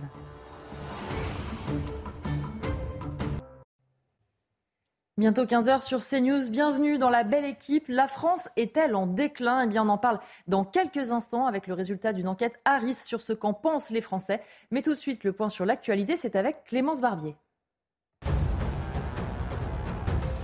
Il existe bien un risque de pulvérisation de substances radioactives à la centrale nucléaire de Zaporizhia en Ukraine. L'opérateur public ukrainien alerte aussi sur des risques de fuite d'hydrogène et un risque d'incendie élevé dans ce site occupé par les troupes russes. Selon Energoatom, l'infrastructure de la centrale a été endommagée à cause de multiples bombardements des troupes russes. Des institutions gouvernementales du Monténégro ont été visées par une importante cyberattaque. Des systèmes informatiques, dont celui du ministère des Finances, ont été impactés. Le chef du gouvernement ne s'est pas exprimé sur les origines de cette attaque, mais son ministre de la Défense a désigné la Russie. Le pays des Balkans, membre de l'OTAN, a demandé de l'aide à ses alliés. Pour rappel, en France, l'hôpital de Corbeil-Essonne a été lui aussi victime d'une cyberattaque la semaine dernière. Un pic de bouchons de 588 km a été enregistré à la mi-journée pour ce dernier week-end avant la rentrée. Vous êtes donc nombreux à prendre la route aujourd'hui. Bison Futé prévoit du rouge dans le sens des retours et du vert pour les départs. La journée de, demain sera un peu meilleure, de l'orange au niveau national pour les retours et du rouge pour le sud-est. Les Français sont inquiets face au déclin de notre pays. C'est le résultat d'un sondage Harris Interactive qui montre que 6 Français sur 10 sont pessimistes pour l'avenir, le pouvoir d'achat ou encore l'environnement font partie de ces inquiétudes. Décryptage de cette enquête avec Michael Martin-Haïm. Si dans un contexte de sortie de crise sanitaire, les Français expriment moins d'inquiétude que l'an dernier, les points de préoccupation restent nombreux. 86% des personnes interrogées se disent inquiètes face au dérèglement climatique. Le pouvoir d'achat arrive en deuxième position des inquiétudes avec 85%, une hausse de 14% par rapport à 2021. Mais à choisir entre écologie et économie, les Français privilégient le porte-monnaie. Oh, vous savez, à l'heure actuelle, le porte-monnaie, c'est sûr. Je sacrifie quelques futilités, mais les bases, non. Je crois que je fais un un équilibre entre les deux. Je ne suis pas écologiste à tout craint, mais je fais attention à un certain nombre de choses. L'avenir des jeunes, la délinquance ou encore le niveau d'impôt restent des préoccupations importantes. L'idée d'un déclin de la France est partagée par 60% des personnes interrogées, un nombre qui monte à plus de 80% pour les sympathisants RN et Reconquête. J'ai l'impression que tout est en déclin, dans les autres pays progressent plus et nous on tombe. Il y a des choses qui sont à, revoir, des choses qui fonctionnent plutôt bien et qui ont fait leurs preuves. Ça peut être, euh, ça peut être positif de se dire qu'on est en déclin pour mettre des choses en place. La défiance à l'égard des responsables politiques reste-t-elle forte? 59% des Français estiment que la démocratie s'est dégradée ces dernières années. Une hausse du mécontentement envers le fonctionnement démocratique qui pourrait pousser 85% des personnes interrogées à participer à au moins un mouvement de protestation. On va regarder hein, dans le détail euh, les chiffres de cette enquête, mais d'abord sur ce chiffre, 6 Français sur 10, euh, Mathieu Langlois, qui pense que la France est en déclin. Est-ce que ce résultat vous étonne ou pas? Alors, il m'étonne pas, mais euh, je pense que malheureusement, c'est aux politiques, aux médias et, d'inverser cette tendance parce que moi, clairement, je ne pense pas qu'on soit dans un pays en déclin. il y a beaucoup en souffrance. c'est sûr, il y a une réalité qui est difficile, qui est mondiale. Qu'il y ait une anxiété qui s'exprime dans ce sondage, je l'entends. mais le rôle justement des politiques et des acteurs de la, société et, des médias, c'est sûrement euh, d'inspirer de la confiance malgré une, période qui est euh, dure et incertaine. Dominique de Montvalon, est-ce qu'il y a quand même un peu une bonne nouvelle dans ce euh, sondage C'est qu'on sent que la sortie de crise fait plaisir et que les Français sont plus optimistes maintenant qu'ils ne l'étaient à l'époque du Covid. Il y a quand même un petit soulagement du côté des Français. Oui, il y a un petit soulagement, mais moi je ne cherche pas euh, des motifs de me réjouir. J'ai envie de voir, comme journaliste, la réalité telle qu'elle est. Alors, deux choses. Premièrement, moi je ne suis pas d'accord avec l'idée de déclin. Euh, il est tout, je ne suis pas d'accord avec l'idée de déclin parce que l'idée de déclin, ça a une traduction claire et certains l'ont affiché, c'est leur droit le plus strict et après aux Français de choisir, c'est c'était mieux avant. Hmm. C'était mieux quand j'avais quand j'avais 15 ans, c'était mieux quand j'avais 20 ans. Je pourrais le dire moi, hein, à mon âge. Mais euh, c'était différent. C'était pas mieux. C'était pas mieux avant. Ah, ce qui se passe, c'est que on est dans un remuement euh, mondial, à certains égards civilisationnel, et en tout cas un remuement économique, culturel énorme, gigantesque. Vous voyez ce qui se passe Chine, Russie, euh, Ukraine, États-Unis, on ne sait plus où ils en sont. On espère qu'ils sont bien un peu dans leur. Bon, mais par ailleurs, on sent bien que la société dans laquelle nous sommes est une société qui, est en train de bouger. Alors, j'ai dit deux choses. Alors, je vais dire juste une deuxième. Je me souviens, euh, ce n'est pas des histoires de, vieux, hein, ce que je raconte. Ça fait partie de l'histoire de France désormais.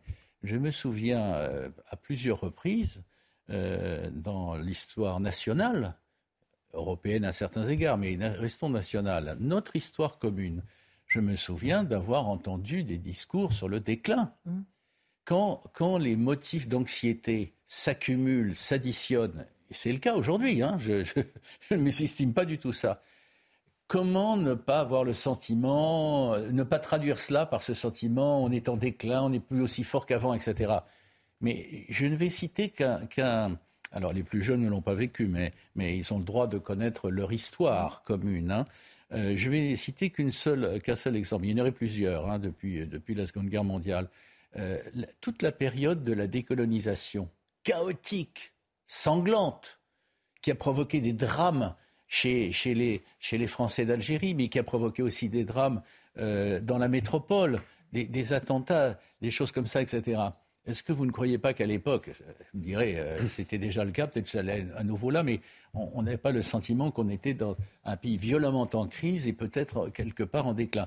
La spécialité française, c'est euh, d'affronter les difficultés les plus redoutables en reculant au maximum le moment où on ne peut pas ne pas les affronter. Eh ben, c'est la situation dans laquelle nous sommes.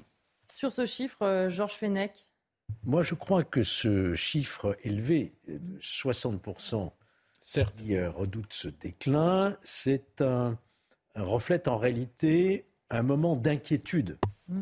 des Français par rapport à un avenir immédiat, compte tenu de ce qui se passe actuellement. La mmh. guerre, des règlements climatiques, l'inflation, l'énergie. Comment voulez-vous que les Français vous disent à une majorité non, non, tout va bien? Ah non. Ça reflète un sentiment. Est-ce que pour autant, nous sommes un pays en déclin? Comme vous deux, je ne le crois pas.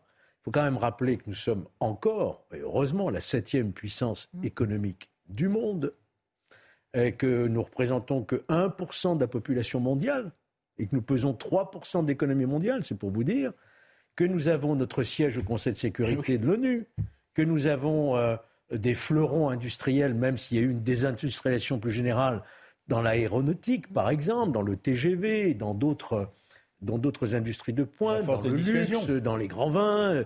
On a quand même, si vous voulez, euh, un rayonnement euh, mondial qu'il ne faut pas négliger. Ça ne veut pas dire que la France va très très bien, puisqu'on a un taux d'endettement qui est très élevé, qu'on a une inflation qui arrive, qui est déjà là.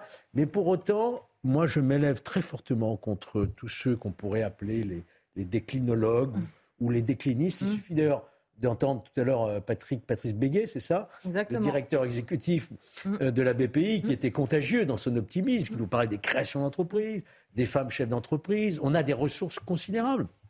Donc je pense que ça reflète un problème d'inquiétude et, et c'est là, je crois qu'aussi c'est important, c'est un problème de confiance dans notre classe dirigeante. Est-ce qu'on va être capable de traverser ces crises comme on l'a été par le passé? Donc il faut euh, rebâtir, ce, ce- retisser ce lien de confiance entre les Français et la classe dirigeante. Tout à Et moi, je suis, je, suis, je suis assez d'accord et, et, euh, c'est d'autant plus vrai, et je pense qu'on est vraiment pas en déclin, c'est que vous demandez, et ça rejoint ce que disait Dominique, si vous demandez aux jeunes générations, voire aux très jeunes générations, c'est un mot qui fait même pas partie de leur vocabulaire.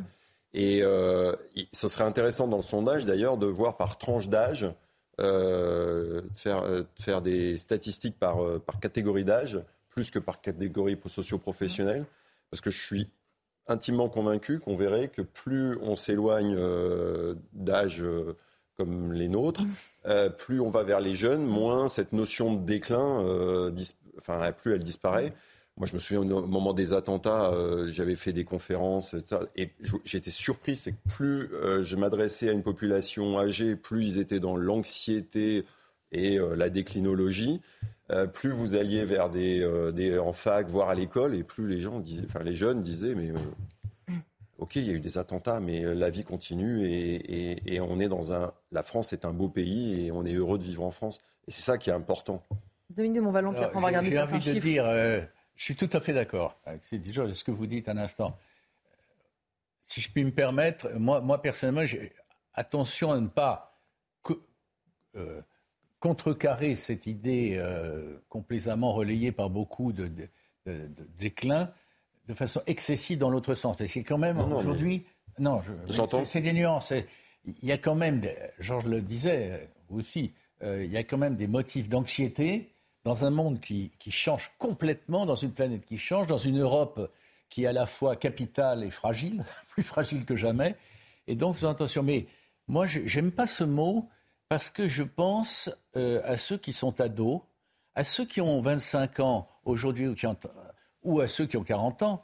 Et on a quand même un devoir, je, le dis parce que moi je figure dans les, dans les anciens, mais on a quand même un devoir vis-à-vis d'eux de ne pas cultiver un- un- une espèce de, de- de- de- de- de lucidité masochiste qui, qui les- qui les pousserait à, à dire, enfin, je suis excessif, mais euh, c'est le déclin, c'est la fin du monde, vous verrez jamais plus ce que nous avons vécu, etc. Non, il y a, y un, il y a un devoir de, de se ressaisir et de leur dire, il y a un avenir pour vous. Et moi, je, je- l'avenir pour vous, c'est mes enfants, mes petits-enfants. Et je dis ça comme beaucoup le, peuvent le, le- le dire et le penser aujourd'hui. On va regarder euh, justement les sujets d'inquiétude pour les Français. Le dérèglement climatique arrive en tête avec 86%, le pouvoir d'achat 85%, idem pour l'avenir des jeunes. La délinquance 83%, niveau des impôts 82%, inégalité 81%. Et la démocratie en France, on en parlera juste après, 69%. Le dérèglement climatique qui arrive en premier. Euh, Georges Fenech, est-ce qu'on peut se dire qu'il y a une prise de conscience? Christophe Béchu, le ministre de la Transition écologique, disait il y aura un avant et un après été 2022. Est-ce que ce genre de sondage peut euh, tendre à le prouver? Bah, apparemment, oui. Moi, je je- je ne partage pas cette, euh, cette crainte. Mm. Je ne la partage pas. Euh, bien sûr qu'il y a un réchauffement climatique. Il faut se donner les moyens de lutter par euh, différents modes de production euh, plus écologiques, bien entendu. Mais qu'on arrête euh, l'écologie punitive, qu'on arrête tous les quatre matins de dire il faut arrêter les avions, il faut arrêter les jet skis, il faut arrêter ceci, il faut arrêter Les cela. piscines. Faut interdire, faut interdire, le faut golf. interdire. Arrêtons. On nous dit en 2030, euh, 2 degrés de plus. euh, vous allez voir, c'est l'apocalypse, c'est la fin du monde. Ça entretient ce climat anxiogène. Si vous voulez. À partir du moment où vous avez des dirigeants politiques qui mettent sur la table une telle menace, je ne mets pas en doute leur bonne foi, parce que je Mm. pense que quand même, ils sont de bonne foi. Mais arrêtons, On hein, on en a eu d'autres périodes. Je, je pense qu'effectivement, nous sommes arrivés à un moment où nous avons une conscience planétaire. Et je rappelle que la France, c'est pas toute la planète. hein. Si on prend des mesures, nous, il faudrait que les Chinois, les Américains aussi resserrent leur production de CO2, etc. On n'est pas tout seul. hein. Donc il faut arrêter de s'auto-flageller en permanence aussi. Il faut faire des efforts raisonnables sans euh, tomber dans une récession ou dans une euh, rétrogradation ou, ou une décroissance. C'est surtout ça qui me fait peur, moi. Vous en avez qui prônent la décroissance. Ça, c'est du, déclin. Je pense qu'il faut continuer vers l'avant. Il faut continuer à vouloir euh, améliorer les conditions de vie, notamment des plus défavorisés. Mm. Mais pour autant, évidemment, prendre en compte euh, ce problème de réchauffement climatique en adoptant d'autres comportements sans pour autant, encore une fois, qu'on ait une écologie punitive. Voilà. Mathieu Langlois. Ben, comme dans toutes les situations euh, de, de, stress, euh, c'est vraiment le moyen d'agir. Ce qui compte, c'est d'arriver à transformer des émotions pour pas tomber dans la sidération que, que, nous, enfin, que montrent un peu ces, chiffres, et, et, nous pousser à agir. Et donc d'arriver à faire une vraie bascule euh, et, à, titre individuel, mais, évidemment à titre collectif, c'est de, évidemment d'être conscient euh, de tout un tas de, problèmes, de, souffrances qui sont, euh, qui sont les nôtres maintenant. Mais au lieu de, surjouer l'anxiété de la partager, et, de la, et on arrive à des états de sidération, justement se, se tourner vers l'action. Alors l'action, ça ne veut pas dire idéologique, évidemment. Et on voit sur le premier, sur le premier sujet, si on reprend les, les jeunes, ils, sont, c'est un peu naturel chez eux, c'est-à-dire que sur le problème écologique, mmh.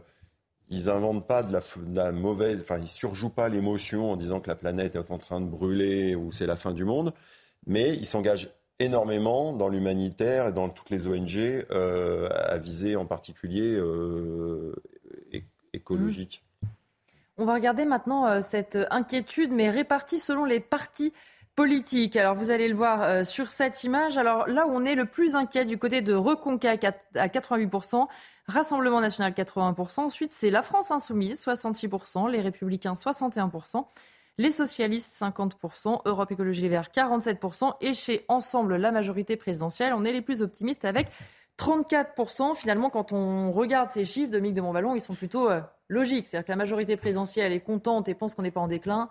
Euh, reconquête, le Rassemblement national, tout l'inverse. Je parle en journaliste. J'espère que la majorité présidentielle est un peu plus lucide que les apparences de ce sondage ne le laissent, euh, ne le laissent euh, entendre. Parce que majorité présidentielle ou pas, il faut regarder la réalité en face. Je, vais juste ajouter une petite chose. J'ai été frappé là. Le mot inquiétude, mm. c'est un mot fort, c'est pas un mot outrancier. Hein comment, euh, j'en arrive presque à me demander comment certains ne se reconnaissent pas quand on leur demande est-ce que vous êtes inquiet de, des, des, différents items? Comment se fait-il que certains ne se... Je, fais un peu de la provoque, mm. mais pas, mais je suis sérieux. Mm. Parce que j'aime bien ce mot. Je, préférais qu'on soit, on n'ait pas de raison d'être inquiet, mais enfin, c'est la réalité d'aujourd'hui. J'aime bien ce mot parce que par rapport à, une sémantique générale qui est tellement euh, outrancière, tellement fréquemment, je, vais être nuancé, fréquemment outrancière, euh, voilà un mot qui est, qui est à la fois fort et dans lequel on peut se reconnaître. Et euh, bon, ben voilà. Euh, alors, attendez, quand on met reconquête, 88%. Oui, là, je pense. Je m'y perds un peu. Oui, en fait, parce que là, ça a été classé selon l'hémicycle. C'est-à-dire qu'on commence par l'extrême gauche. Oui, c'est ceux qui pensent ah. que c'est en déclin. Oui, bah, tout, ça est, tout, ça est, assez logique. C'est ce que vous aviez dit. il y a peut-être quelque chose, Georges Fenech, qui est moins le. peut-être me tromper, mais je pense que s'il y a un, score euh, aussi élevé à Reconquête et Rassemblement national, c'est que dans l'esprit des adhérents, des mmh. sympathisants de ces mouvements, il y a une préoccupation première qui est une préoccupation culturelle et identitaire. Oui, tout à fait. Voilà. Donc c'est euh, la question est-ce que la France va rester la France ou est-ce qu'elle va être autre chose demain? Je me hmm. souviens de la campagne présidentielle. Oui, oui, mais genre, certains tout à candidats euh, prédisaient l'apocalypse, hein, euh, purement et simplement. Tout à fait. Donc, euh, je pense que ça prouve qu'il y a quand même une inquiétude, qu'il faut la prendre en compte. Oui. Et qu'il faut tout, faire pour retisser une espèce de lien national, réécrire un récit ou un roman national et sortir de ces euh, de ces inquiétudes, de ces réalités, par ailleurs, mmh. de séparatisme, de conflits de culture, de conflits mmh. civilisationnels, etc. Et réécrire, rebâtir, et ça, ça passe évidemment par l'école, hein, et par l'éducation, et par l'école, de façon à rappeler que nous sommes tous dans le même creuset d'une république française, pas simplement d'une république, et que la France française. a une identité, a une culture, a un rayonnement, et qu'il faut épouser le drapeau français, qu'il faut épouser les valeurs de la République française, et donc se donner euh, un but, celui de la prospérité et de l'égalité des chances. Mais On va regarder, je vous donne la parole dans un instant, mais pour vous donner un autre chiffre, la façon dont les Français perçoivent leur niveau de vie, eh bien 66% des Français perçoivent leur niveau de vie comme satisfaisant, 36% qui estiment qu'il va se dégrader euh, par la suite. Ce chiffre, en revanche, Mathieu Langlois, il peut presque étonner. On voit des Français relativement satisfaits. Est-ce que ça veut dire qu'on satisfait parfois de peu? Est-ce que ça veut dire qu'on a envie d'être optimiste? Mais ça montre aussi euh, qu'on peut très bien avoir, euh, être très conscient qu'on a une vie finalement euh, assez agréable et nourrir énormément d'anxiété euh, en, parallèle. Et, pour rejoindre ce qu'a dit Georges Fenech, c'est-à-dire si on voit euh, le, tableau d'avant sur les, les, partis, politiques. on voit que les trois où l'anxiété, enfin, où le doute est, le plus, plus important, c'est trois partis qui, alors je suis pas un politicien, mais mm. c'est quand même trois partis qui cultivent cette notion de peur et qui habituent finalement le cerveau à jouer On le revoit effectivement, c'est Reconquête, Rassemblement bah, national et la sur les peurs que sur la confiance. Hmm. Euh, voilà, c'est leur, c'est aussi leur, mode de fonctionnement. Oui, mais c'est aussi des, ce sont aussi des partis. Personnellement, je ne suis pas, c'est pas demain la veille que je vais que je vais me rapprocher de ces partis-là. Mais là n'est pas la question. Ce sont aussi des partis qui voient arriver à eux des Françaises et des Français qui ont le sentiment de n'être pas, pas pris en compte, que leur cri d'angoisse n'est pas pris en compte, que leur difficulté singulière à vivre euh, n'est pas prise en compte. Vous disiez tout à l'heure en montrant que 66% des Français estimaient qu'ils vivaient euh, de façon le niveau satisfaisante. De vie enfin, oui, c'est ça, etc. il y en a au moins, au moins un gros tiers qui, qui n'est pas dans ce cas-là. Mais même ceux qui sont dans les 66%, vous l'avez dit d'ailleurs, là je, je, vous, euh, je vous copie.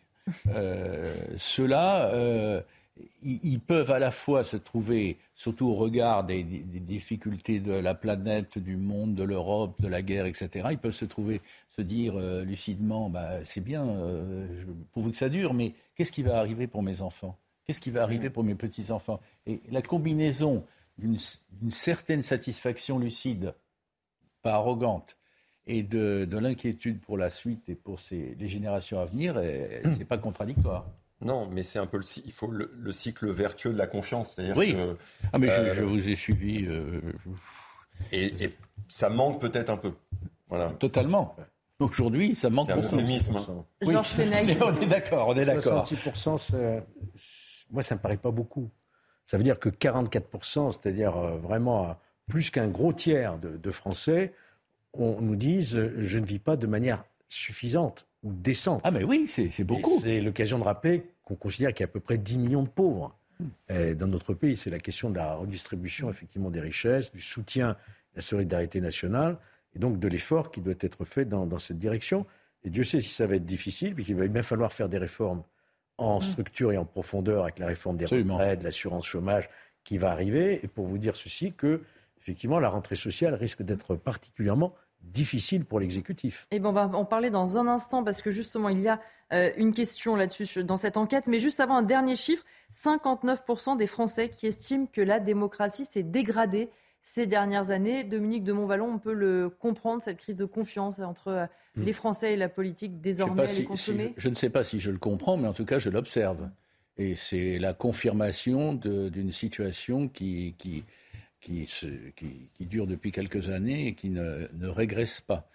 Les Français ont le sentiment que le jeu démocratique traditionnel auquel ils s'étaient habitués bon an, mal an, s'est déréglé. ils ont le sentiment surtout, pour beaucoup d'entre eux, de n'être pas assez représentés, pas assez pris en compte. C'est un des éléments clés de la, de la crise démocratique d'aujourd'hui. Les taux d'abstention à chaque élection qui ont euh, atteint des niveaux inconnus il y a quelques années. Ça prouve bien qu'il y a une forme de, crise de confiance dans la classe politique. Quoi que je vote, de toute façon, ma vie ne changera pas. Les politiques ne servent à rien, en gros. Voilà.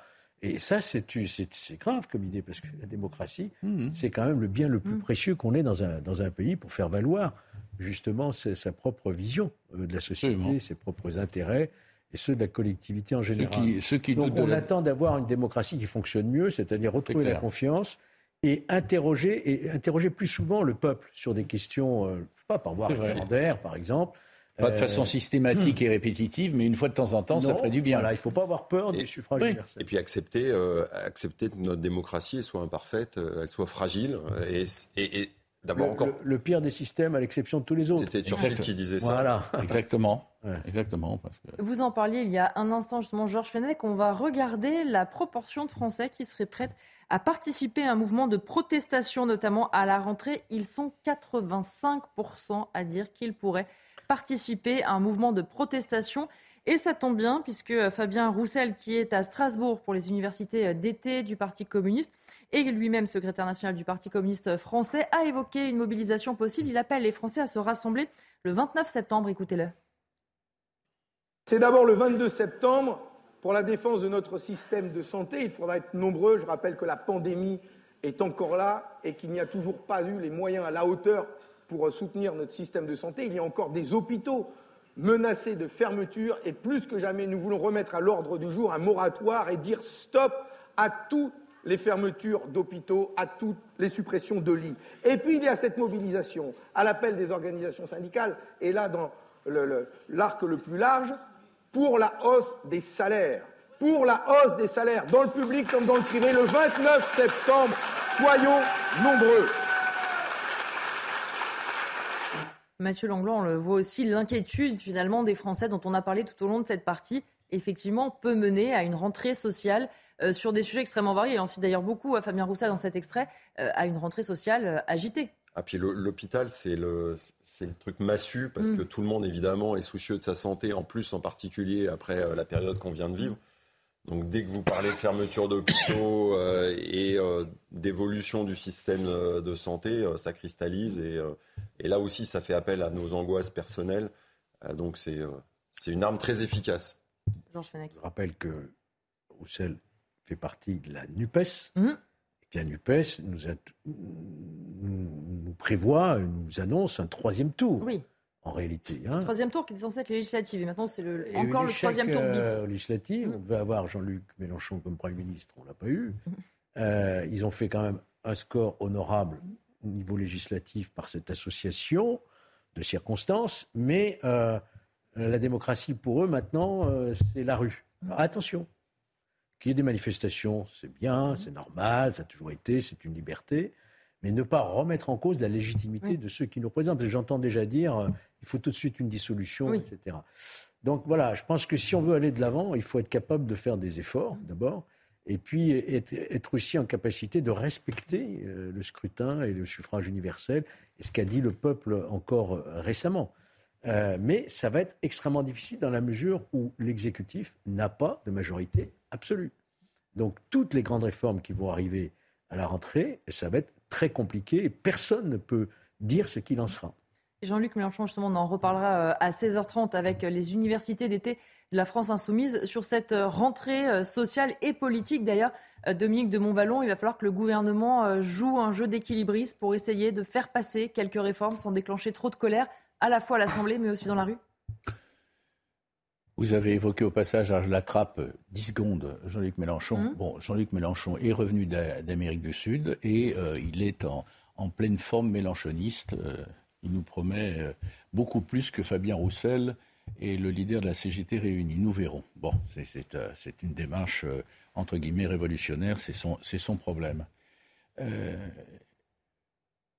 Qu'est-ce que vous me disiez? Je, suis troublé par Mélenchon. Je suis troublé par Mélenchon.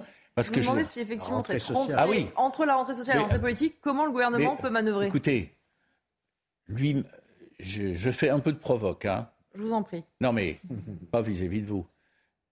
Lui-même ne le sait pas très bien. On, est, on est dans, dans, un paysage complètement différent. Euh, vous vous rendez compte, l'arrière-fond, c'est la guerre, euh, pas loin.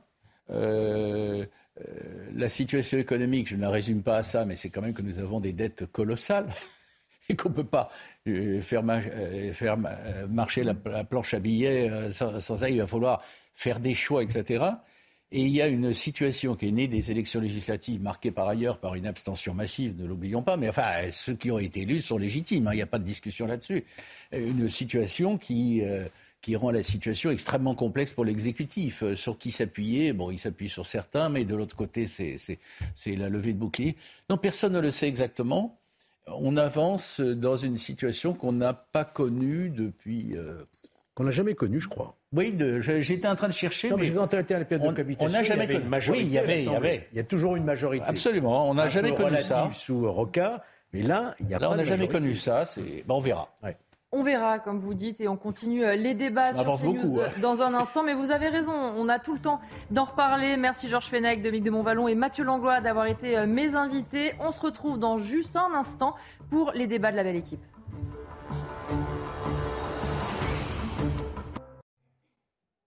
« 15h30 sur CNews, bienvenue dans la belle équipe. On reprend les débats dans un instant, mais tout de suite le point sur l'actualité, c'est avec Clémence Barbier. Les suites de l'affaire du réfugié afghan tué à Colmar le 14 août dernier, les deux principaux suspects considérés comme co-auteurs ont été mis en examen pour assassinat. Le tireur présumé son complice ont été placés en détention provisoire. Ils sont âgés de 17 et 18 ans et résidaient à Colmar. La procureure précise qu'ils ont déjà été lourdement condamnés pour divers faits de délinquance. Est-ce la fin de l'anonymat pour les donneurs de spermatozoïdes et d'ovocytes? À partir du 1er septembre, ces donneurs devront consentir à la divulgation de leur identité aux enfants nés de ce don. Cette mesure concernant les enfants nés par PMA s'inscrit dans une loi garantissant un droit d'accès aux origines. Mais avec, cette fin de l'anonymat, certains craignent une baisse du nombre de donneurs. Au Pakistan, des milliers d'habitants priaient d'évacuer leur maison à cause de pluies torrentielles. Le pays appelle donc la communauté internationale à l'aider. Plus de 900 personnes sont décédées. Les pluies dues au mousson sont habituelles à cette saison, mais leur intensité est inédite.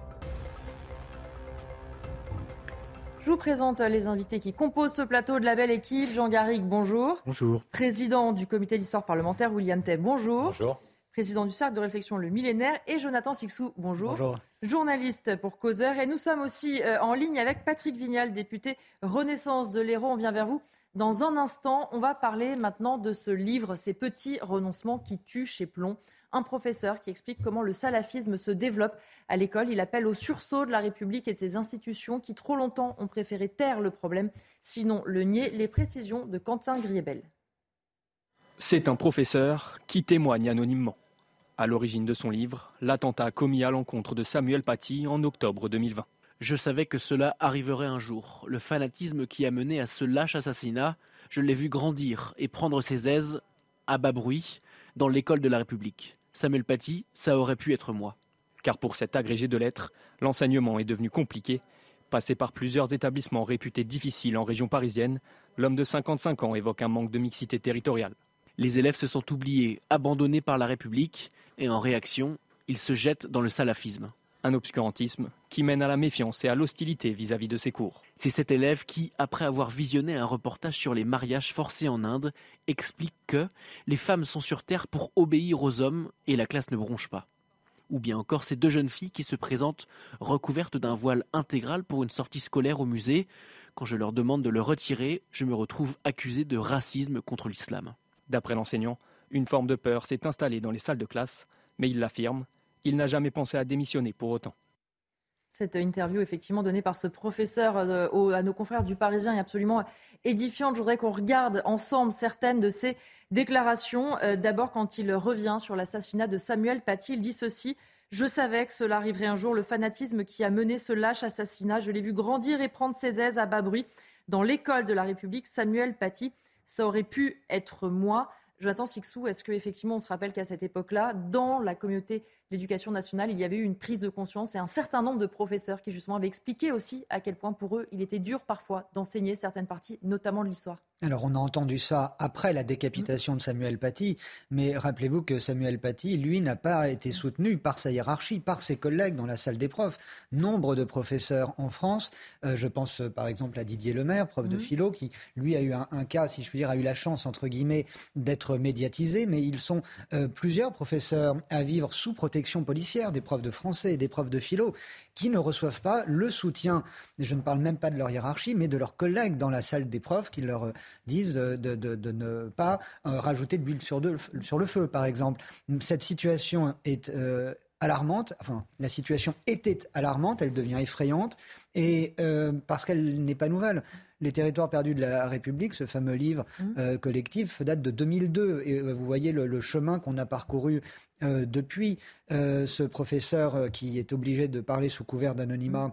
pour se protéger et protéger sa, famille dit qu'il n'y a pas de mixité dans les classes dans lesquelles il enseigne. il n'y a pas de mixité. C'est ça prouve donc un, échec également d'une de, certaine politique de non-mixité, mais on est là dans une, dans une conséquence, une certaine conséquence du, multiculturalisme. Parce que là, en parlant de salafisme, on ne parle pas simplement d'une culture étrangère. On parle d'une culture qui est hostile, pour le moins, à la nôtre. Euh, c'est vrai que William Tay, quand on lit cette interview, il y a plusieurs choses qui sont dites par ce professeur, notamment l'art de la caricature, à quel point désormais il est très compliqué euh, de l'enseigner. Et puis, euh, il explique aussi qu'aujourd'hui, les connaissances scientifiques sur un tas de sujets se heurtent aux croyances et qu'on a des élèves face aux professeurs qui expliquent que concrètement, ces connaissances scientifiques ne valent rien, qu'ils ne veulent pas les entendre, qu'ils sont choqués parfois. Bah, il y a un élément, il y a un livre qui est sorti en 2013 de Philippe Diri Barnes, c'est L'islam devant la démocratie, qui analyse en fait euh, la, compatibilité entre l'islam et la démocratie. Il y a une différence de culture importante entre l'islam et les pays de démocratie, de, de, tradition de démocratie libérale. En fait, quand vous êtes sur un pays religieux, donc comme l'islam, en fait, l'ordre et donc le savoir vient d'en haut, du sacré, donc du texte religieux, et on ne conteste pas l'autorité du Père. Et la difficulté que nous avons, du coup, quand on arrive en France, c'est qu'en fait, comme ils contestent et que vous avez de plus en plus de jeunes musulmans, c'est un sondage de l'IFOP, 74% des, des, jeunes musulmans de moins de 25 ans conteste, enfin, place la loi de la mm. au-dessus de la loi de la République, il est vraisemblable qu'il place donc du coup les textes religieux mm. au-dessus des, savoirs transmis du coup par la République française.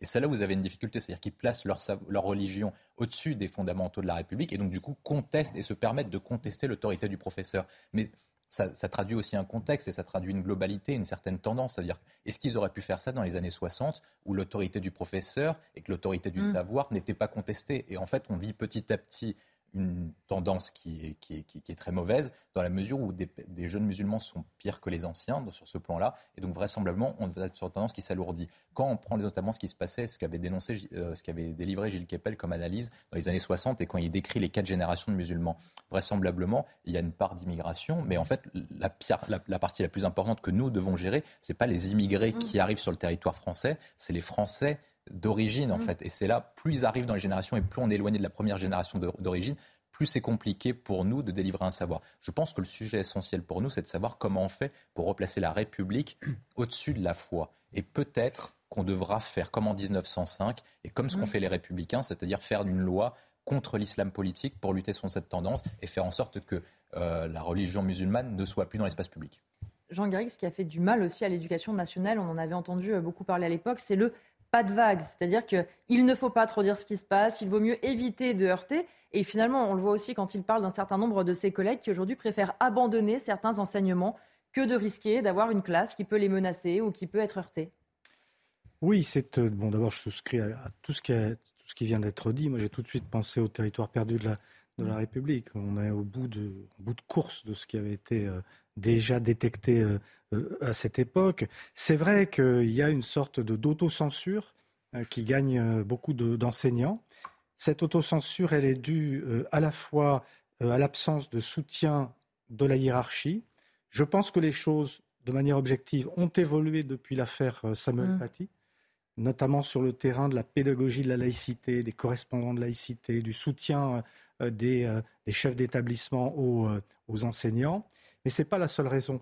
L'autre raison de cette euh, frilosité ou de cette autocensure, elle tient aussi, il faut, il faut bien le, dire, c'est quelqu'un qui a enseigné pendant 25 ans, euh, un petit peu dans le secondaire, surtout dans le supérieur, qui vous parle, elle tient aussi euh, malheureusement à une certaine idéologie mmh. de beaucoup d'enseignants qui ont une tendance à, au nom d'une forme de repentance, notamment de repentance coloniale, ont tendance à exonérer l'islam et en l'occurrence l'islamisme, mmh. c'est-à-dire une interprétation radicale de l'islam, de ses fautes et euh, de cette forme d'idéologie totalitaire, puisque c'est le dernier totalitarisme, l'islamisme, cette idéologie totalitaire qui effectivement, c'est ce que Gilles Kepel appelle l'islamisme d'atmosphère, s'est répandu euh, dans, euh, dans les quartiers. Alors c'est vrai que si on cherche une, une origine, une explication sociologique, et il faut la chercher elle est due à la surconcentration de ces, de ces populations d'origine immigrée dans des, dans des quartiers à l'absence de mixité sociale. C'est ce qui a été dit mmh. dans ce, dans, dans ce livre. Mais une fois qu'on a dit ça, on, est, on se retrouve confronté à une idéologie, je le répète, totalitaire, qui de plus en plus s'infiltre, et notamment chez les jeunes de, de, ces quartiers. Et donc forcément, je pense qu'il y a une prise de conscience non seulement de la hiérarchie euh, de l'éducation nationale, mais aussi, je, le répète, de la part des, enseignants eux-mêmes pour qu'ils bah, fassent, j'allais dire, un peu bouclier par rapport à, à cette, cette percée. Et on peut le faire d'une manière, je dirais, pédagogique, à condition d'avoir les moyens, le respect, l'autorité qui est due euh, à l'enseignant. Ça, c'est un vrai problème. Mais je le répète, on peut le faire d'une manière pédagogique. Moi, ça m'est arrivé euh, euh, d'expliquer à mes étudiants, et après je termine, je, suis trop long, mais Patrick Vignal nous attend. Ça m'est arrivé, ça m'est arrivé d'expliquer à mes étudiants ce qu'avait été la lutte pour la laïcité à la fin du XIXe siècle face à l'Église catholique, d'expliquer ce qu'était la séparation des Églises et de l'État. Si vous arrivez à faire passer ce, ce qui s'est passé à ce moment-là pour construire ce qu'est notre laïcité républicaine, vous pouvez, auprès d'étudiants de, confession musulmane, vous pouvez très bien les, convaincre. Alors c'est vrai que c'était des étudiants, que c'est beaucoup, beaucoup plus facile. Mais je veux dire qu'encore faut-il euh, que les, enseignants fassent aussi hein, cet effort pour protéger notre socle de valeurs. On va rejoindre Patrick Vignal, député euh, Renaissance de l'Hérault. D'abord, euh, ma première question, vous en tant que député, vous êtes euh, assez régulièrement au contact de professeurs. Est-ce que ce que vous entendez depuis tout à l'heure en plateau, les propos de ce professeur ont pu vous être rapportés, notamment par des enseignants qui seraient sur votre circonscription? Vous savez, ça fait depuis une vingtaine d'années qu'on fait preuve un petit peu de lâcheté. La classe politique se servait de cela euh, dans ces quartiers, je crois que des intervenants l'ont dit, hein, il y a des territoires perdus euh, de la République parce qu'on a mis des gens dans l'entre-soi. Euh, vous savez, j'ai un exemple à Montpellier, dans un quartier où des femmes, pas des mamans, demandaient qu'il y ait des blancs à l'école avec leurs enfants. Donc, quand vous avez ce constat-là, vous comprenez que vous avez perdu quelque chose. Et si vous y rajoutez quelques vendeurs de morts, quelques professeurs qui arrivent en expliquant aux gamins que la France ne les aime pas, qu'elle les a relégués dans des quartiers périphériques, qu'ils ont du mal à avoir du transport, qu'ils n'auront pas de, vision d'espérance. Vous avez tout un terreau qui s'organise. Moi, je pense que le vrai débat, et vous l'avez tous dit, hein, je ne confonds pas l'islam avec l'islamisation de la société ou l'islam politique, mais on a un vrai problème d'urbanisation. Et le vrai débat, c'est de faire exploser ces territoires. Alors, est-ce qu'il faut faire, et j'en prends ma part, comme on a fait à Montpellier, où j'ai mis la maison pour tous, le, terrain de foot, la salle de boxe, la bibliothèque, l'école. En fait, on a gardé des gens dans cet entre-soi. Donc, on a peut-être besoin de réfléchir à comment on va faire pour que nos enfants fassent ensemble, pour que plus tard ils vivent ensemble. Et, je pense que vraiment, la grande majorité de cette réflexion, ça va être sur cette urbanisation nouvelle. Mais je vais aller plus loin dans mon analyse. Quand vous proposez à certains maires qui sont hors de la métropole, en mettant des logements sociaux, ils vous disent eux aussi, ah mais attendez, des logements sociaux, ça veut dire des gens en difficulté qui auraient du mal à s'intégrer et j'ai peur de perdre mes élections. Nous avons, la classe politique, une grande part de responsabilité. Et vous savez très bien que le RN surfe sur ça, la LFI explique que c'est son électorat, nous devons repenser la société dans une période où on a une dette abyssale, où on a la guerre à l'Europe. J'espère qu'à la rentrée, on va avoir un débat apaisé sur ça. Et vous savez, la majorité des jeunes que je rencontre dans les quartiers, parce que j'y suis très souvent, ils veulent s'en sortir, ils veulent un boulot, ils veulent un CDI, ils veulent sortir de ces territoires. Vous savez, je reçois souvent des mails des gens qui veulent un appartement qui me disent pas dans les quartiers populaires. Il faut qu'on repense les services publics. Il faut qu'on soit capable de donner de la mobilité à ces jeunes des quartiers pour qu'ils aient les clés de la ville. Et je peux vous dire que les prédicateurs n'auront plus de prise sur eux. Parce qu'aujourd'hui, ils ont de la prise, parce que vous avez des jeunes qui rouillent au bas des immeubles. C'est cela que nous devons faire, il me semble, pour essayer de contrer ces marchands de mort. Je voudrais qu'on regarde ensemble quelques citations justement de, son, de ce professeur. Il dit ceci, ce sont aussi des adolescents qui, après avoir lu un texte du penseur Condorcet, ont lancé bravache. L'éducation, ce n'est pas pour les filles. C'est cet élève qui, après avoir visionné un reportage sur les mariages forcés en Inde, explique que les femmes sont sur Terre pour obéir aux hommes. Jonathan Sixou, on voit aussi que ce sont des élèves qui ont déjà une pensée, qui ont récupéré sans doute de leurs parents. Bien inscrite. Et on se dit, pour un professeur, on sait l'éducation nationale ne peut pas tout. Si à la maison, on entend ce type de discours, notamment là, c'est envers les femmes, cet mmh. exemple, mais Qu'est-ce qu'un professeur peut faire face à ça? C'est là où, l'ampleur du, chantier qui, pourrait nous attendre, si on décidait de s'y atteler réellement, est, est, considérable. Et ça prouve quoi? Aussi Que ces territoires perdus, ils sont peut-être d'abord et avant tout dans les esprits et pas dans une architecture euh, urbaine euh, quelconque, euh, bien que ce soit aussi l'un des volets de, du problème. Comment réagir face à, un face à un élève qui tient ce, ce type de propos? Je ne pense pas que l'éducation nationale soit en mesure de former même ses professeurs pour répondre à de telles injonctions. Il y a eu des formations pourtant après justement la décapitation de Samuel Paty pour les professeurs volontaires qui veulent mais ça prouve aussi que l'éducation nationale a été euh, une sorte de, filet euh, dérivant depuis ces, dernières, ces dernières décennies, euh, censé en gros balayer tous les grands sujets de la société sans mettre en avant quoi? En avant l'instruction. Auparavant, le ministère de l'Éducation nationale s'appelait l'instruction mmh. publique et on laissait a priori aux familles, à la cellule familiale, le soin d'élever les enfants. de les éduquer plus exactement. et on se rend compte qu'il y a une banqueroute quasiment sur tous les tableaux. Et il faudra commencer à un moment ou à un autre par un premier chantier, celui qui dépend de l'État d'abord, puisque là nous parlons de l'éducation nationale. On ne peut pas instaurer une police des familles et savoir ce qui se dit à la table le soir euh, autour, de, autour de la soupe, mais c'est compliqué. C'est même impossible. Et, euh, ou alors nous ne serions plus dans notre mmh. état euh, de, liberté, dans notre état de droit, mais on voit que des dérives comme ça pourraient, pourquoi pas, malheureusement y, venir. Vous parliez dans la première partie de l'émission, il me semble, de, l'explosion en flèche des, violences faites aux femmes, des euh, féminicides. Quand on entend ce type de propos tenus par, par des jeunes, la conséquence directe, pour ne pas dire logique, est le passage à l'acte. C'est ça qui est terrible. Une, une autre déclaration de ce professeur qui dit cela. La Shoah, c'est le tabou absolu. L'un de mes collègues, aujourd'hui professeur d'histoire en classe préparatoire, ne l'enseignait même plus en terminale. trop sensible, trop polémique. William Tess, c'est ce qu'on disait tout à l'heure. On, est passé de on ne parle pas trop de caricature à on ne parle même plus de la Shoah dans une classe de terminale parce qu'on ne peut plus, on ne veut plus prendre ce risque. Il ne faut pas dire que ce sont dans toutes les écoles. C'est-à-dire qu'on aura des écoles à plusieurs vitesses.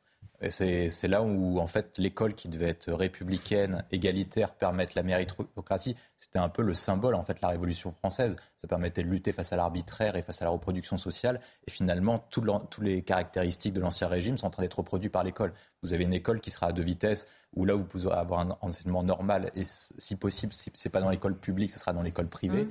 Et dans les écoles publiques, de certains quartiers, vous ne pourrez plus le faire. Vous ne pourrez pas enseigner la Shoah, vous ne pourrez pas enseigner plusieurs sujets, plusieurs volets de l'histoire. Est-ce que même avec le développement de la cancel culture du wokisme, vous pourrez enseigner Napoléon Bonaparte? Est-ce que vous pouvez enseigner Colbert et la période du roi Louis XIV, la période du roi Soleil, du siècle du grand roi? Je pense que c'est quasiment impossible. La difficulté, c'est comment on fait concrètement. Je pense que les deux sujets sont liés. Ça a été rappelé sur la question des territoires perdus de la République et sur la question des écoles. Tant qu'on ne reprendra pas la main sur ces territoires, on n'y arrivera pas. Je pense que le point essentiel, c'est d'avoir un plan mon, point est assez dur. Il repose en trois parties. Ça va être reconquête, destruction, reconstruction. Reconquête, il faut décréter l'état d'urgence comme l'avait fait François Hollande au lendemain des attentats du 13 novembre, ce qui avait permis de saisir 5000 armes avec exorbitant du droit commun pour faire des perquisitions administratives et virer tous les imams prédicateurs, etc. Ensuite, après, on détruit. Comme l'a rappelé Patrick Vigal, il y a une question d'architecture, il y a une question de mixité, c'est-à-dire que les personnes peuvent s'intégrer. Et moi, je sais, parce que euh, la famille, comme on sait, est assez nombreux, il y en a qui ont fait le choix d'aller, par exemple, au 13e arrondissement et d'autres de s'intégrer dans des familles plus traditionnelles ou dans des endroits plus normaux. Et donc, du coup, c'était plus simple pour moi que ceux qui vivaient dans des endroits communautaires. Et tant qu'ils resteront dans des endroits communautaires, ils n'y arriveront pas. Et là, on arrive au troisième sujet, qui est celui de la reconstruction. Si vous détruisez tout mais que vous ne reconstruisez pas, vous avez le même phénomène que les Américains en Irak et en Afghanistan, c'est-à-dire un territoire délaissé. Et pour reconstruire, il faut plusieurs pieds. La présence de l'État, il y a les associations, et un dernier point, c'est l'éducation. Je pense qu'il faut les sortir des ZEP pour les mettre dans des internats d'excellence. Patrick Vignal, je vous donne la parole. Il nous, reste moins d'une minute, justement. Euh, ce professeur qui dit oui, il y a une forme de peur qui s'est installée. On sait que le gouvernement veut revaloriser le salaire des enseignants, mais qu'est-ce qu'on fait pour tout ça, pour l'autorité du professeur, pour ce sentiment de peur quand il est dans sa classe? Vous savez, il y a une perte d'autorité des services publics, que ce soit les professeurs, que ce soit euh, dans le monde médical. On a un vrai débat avec la relation avec l'autorité. Mais je voudrais vous dire une chose. J'ai fait de magnifiques expériences à Montpellier quand j'étais adjoint à la cohésion sociale. Vous savez avec qui? Avec les femmes. Il faut donner le pouvoir aux femmes dans les quartiers. Il faut les encourager parce que très franchement, ces femmes, elles sont plus solides que souvent les hommes dans les quartiers. Elles ont envie que leurs enfants réussissent. Et encore une fois, si on veut réussir, sortons les théâtres, les écoles des quartiers populaires mettons-les dans des interquartiers pour que nos gamins se mélangent. Parce que sinon, on est une société à deux vitesses. On est gamins qui restent dans ce côté communautarisme. Ils ont la même musique. Et on a les autres qui sont dans leur entre-soi. Écoutez ce que dit Julie sur la fracture territoriale. On en est sur ça. Il faut à tout prix qu'on change de paradigme. Et je peux vous dire qu'on arrivera à régler la situation. Mais ça sera aussi un temps long mais on ne doit pas céder parce que céder, ça veut dire, comme le maire de Grenoble, laisser des piscines que pour les femmes. Enfin, c'est quoi la République? Nous devons faire en sorte de mélanger les gens, que ce soit trois générations sur le même toit, des jeunes, des couples et des aînés. Et ça, c'est la clé de la réussite. Merci beaucoup, euh, Patrick Vignal, d'avoir été euh, avec nous. On fait une pause et on se retrouve pour la suite de la belle équipe dans un instant.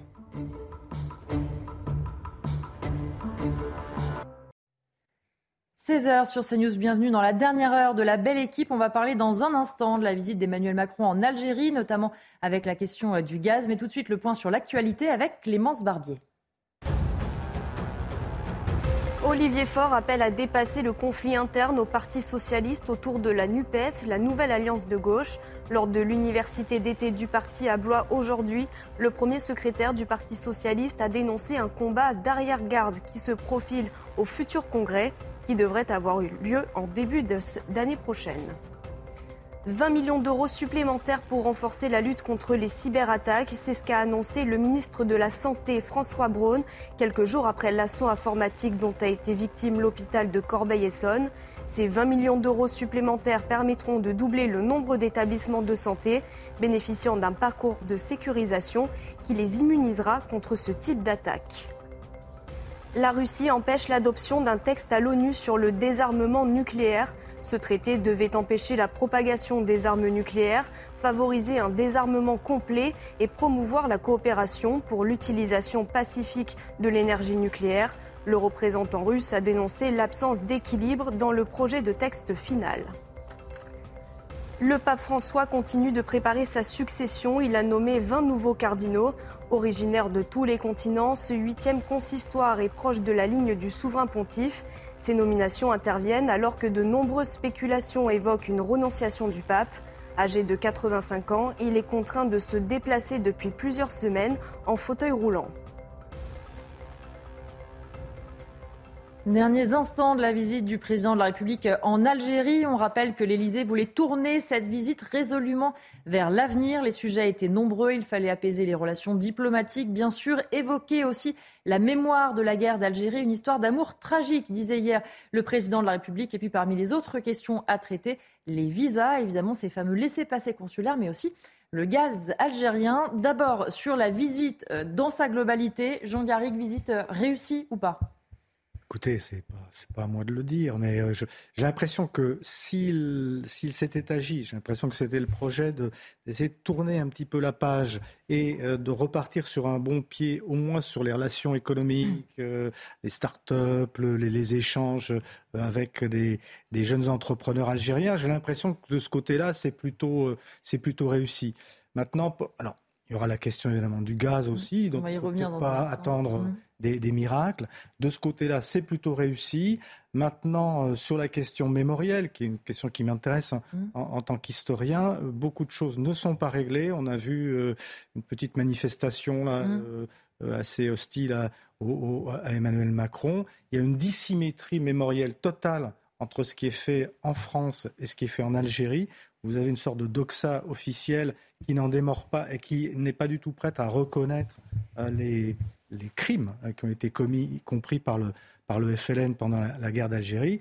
Donc il y a des efforts qui sont faits du côté français et sur le terrain de l'histoire. Moi, je, je, vois bien que finalement tout a été dit et dans, tout, dans tous les sens et tous les aspects sont, sont traités, si vous voulez.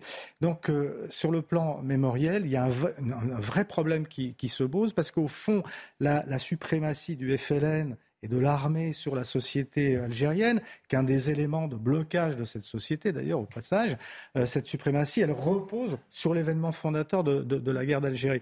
Donc, il y a une grosse difficulté à envisager euh, l'histoire dans tous ses aspects, à, déconstruire euh, leur histoire nationale, qui est une histoire quelque part fictive une histoire inventée. Et donc, donc ça, ça, reste un vrai problème, cette question, cette question mémorielle. Puis bien d'autres problèmes sont venus se greffer ensuite au fil de, l'immigration, etc. Mais voilà, je pense que sur le plan d'une sorte de relève générationnelle par rapport à ces questions-là, euh, sachant que la plupart des, Algériens, ils absolument, mmh, absolument pas, ce que c'était mmh. la, guerre d'Algérie. En tout cas, ils ne l'ont pas vécu. Euh, je, pense qu'il y a peut-être une possibilité aujourd'hui de, relancer quelque chose qui, euh, qui serait finalement dans la nature, dans, dans, la, cohérence historique de, nos relations. Emmanuel Macron, d'ailleurs, qui disait hier qu'il voulait s'exprimer devant les jeunes en expliquant que cultiver ce sentiment anti-français. Il disait ce sont des carabistouilles ceux qui vous disent, mhm. ceux qui vous disent ça. Euh, William Tell, on le sait, c'était pas une visite d'État, mais c'était une première étape, nous avait dit l'Élysée, qui convenait à la période. Et l'Élysée qui ajoutait, on espère qu'évidemment il y aura visite d'État euh, dans les deux sens. Est-ce qu'on sent qu'il y a quand même un premier pas qui a été euh, franchi, que les choses se sont apaisées, même si évidemment, comme le disait Jean Garrigue, tout n'est pas réglé loin de là, mais qu'en tout cas sur les relations diplomatiques, c'est plus fluide déjà. Bah, ce qui est sûr, c'est que par rapport à la situation précédente, Emmanuel Macron a amélioré la situation, mm. donc c'est plutôt, ça va plutôt dans le bon sens. Je pense que sur les relations économiques et sur les relations commerciales, et éventuellement même sur les sujets migratoires, il a réussi à faire des progrès et il aurait dû se limiter là. Je mm. pense qu'il a fait une erreur essentielle en ramenant la politique mémorielle pour un sujet qui est très simple et je menais une comparaison quand on prend la relation entre la France et l'Algérie, on connaît historiquement, et Jean Garrigue peut très bien le raconter, sur les, sur les crimes, et on sait très bien qu'il y a eu des problèmes des deux côtés. Mais quand vous prenez par exemple deux autres pays qui ont traversé une histoire qui était très compliquée, la Chine et le Japon. Mm. La Chine et le Japon arrivent à avoir des relations commerciales qui sont très fortes sans avoir expurgé ce qui s'est passé pendant la Seconde Guerre mondiale. Et moi, je pense qu'Emmanuel Macron aurait dû traiter l'Algérie non pas comme un ancien pays colonisateur, mm. et l'Algérie ne doit arrêter de se comporter comme un ancien pays colonisé, mais qu'on aurait dû faire un deal uniquement sur une question d'intérêt et oublier tout, le volet mémoriel. Et qu'une fois qu'il remet le sujet dessus, les Français vont avoir le sentiment qu'il était revenu alors qu'il avait parlé de rente mémorielle. Mmh. Donc du coup, il a fait évoluer sa position de 2017. Le voit comme quelqu'un qui est soumis et qui quémande la question mmh. du gaz et qui revient sur la question mémorielle. Et je pense que c'est là le point essentiel et qu'en fait, il aura techniquement réussi sa visite, mais symboliquement, il l'aura perdu sur toutes ces questions-là. Et je pense que c'est pour ça qu'il aura dû se tromper.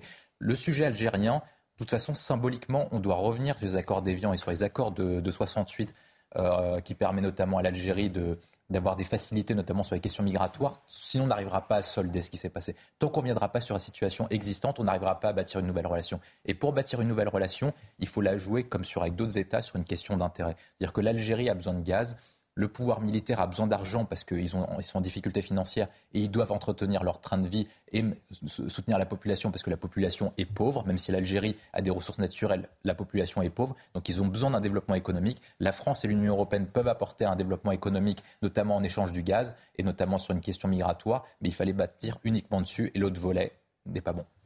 Euh, justement sur cette euh, visite. Il s'est montré plutôt euh, positif devant la presse. Emmanuel Macron, ils vont signer un accord de partenariat renouvelé, concret et ambitieux, nous dit l'Élysée avec le président algérien.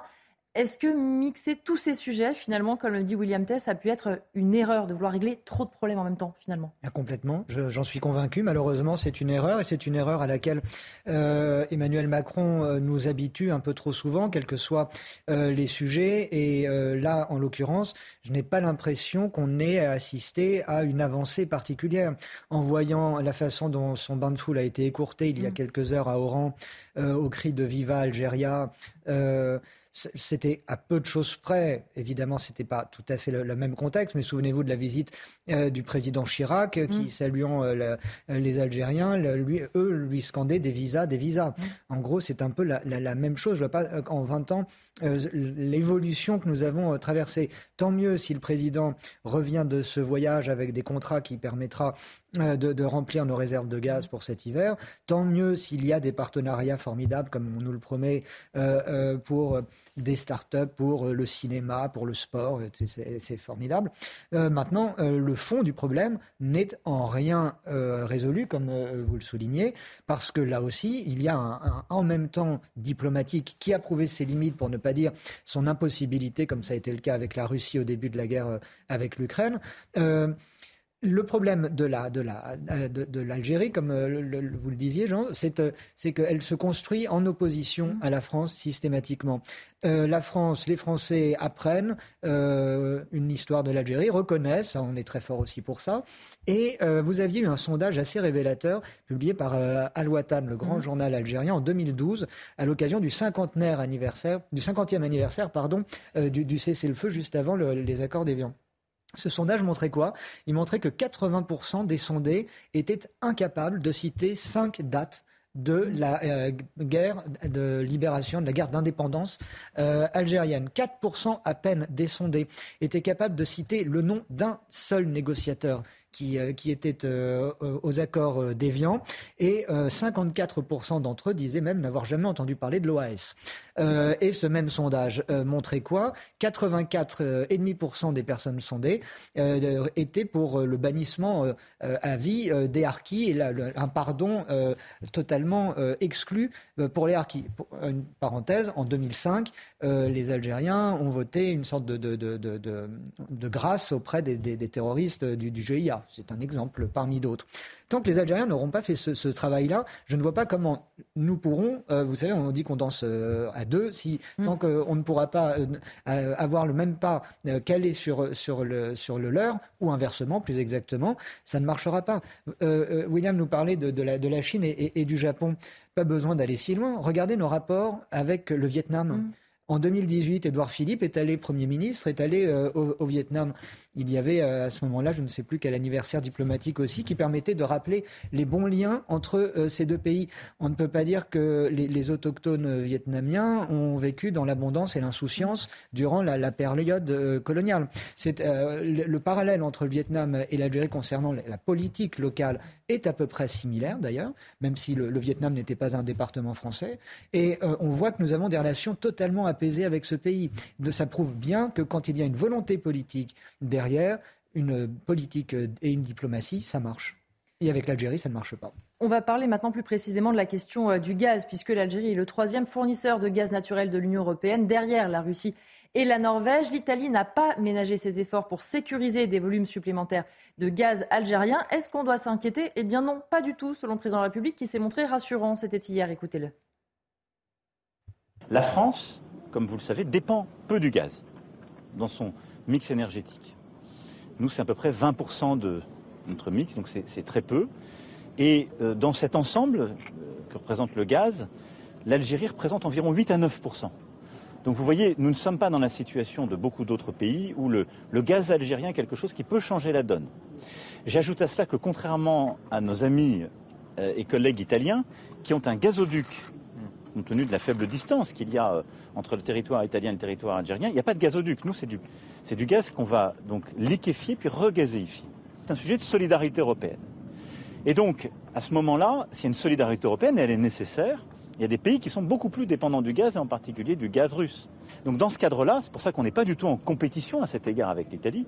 C'est très bien que, et j'en remercie l'Algérie, l'Algérie ait dit j'augmente les volumes qui passent par le gazoduc entre l'Algérie et l'Italie, parce qu'il n'est pas à plein. Il y a euh, une marge d'augmentation, on peut l'augmenter d'un peu plus de 50% des capacités aujourd'hui utilisées.